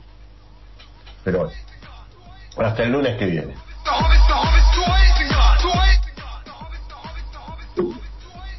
Un placer estar con ustedes nuevamente, amigos. Este, disfruté mucho de estas dos horas. Gracias por todas las recomendaciones. Trataré de ponerme al día con todo lo que viene ahí atrasado y lo que han comentado. Y bueno, nos estaremos viendo pronto. Tengan una buena semana, cuídense mucho. Nos vamos a despedir hasta la semana que viene. Transite con cuidado, ande con precaución. Viene, estamos en la época de la nieve, el frío, las heladas, eh, la lluvia. Así que a estar abrigaditos, estar adentro, a ver todo lo que recomendamos. Mucho, mucho para compartir con ustedes. Lean, miren, escuchen. Y va a haber serie Oldie el miércoles, el viernes que viene, el lunes que viene. Eh, por supuesto. Vamos todavía, vamos todavía. Ahí está. No más promesas para la semana que viene. Nos estamos viendo, gente. Eh, cuídense. Chao.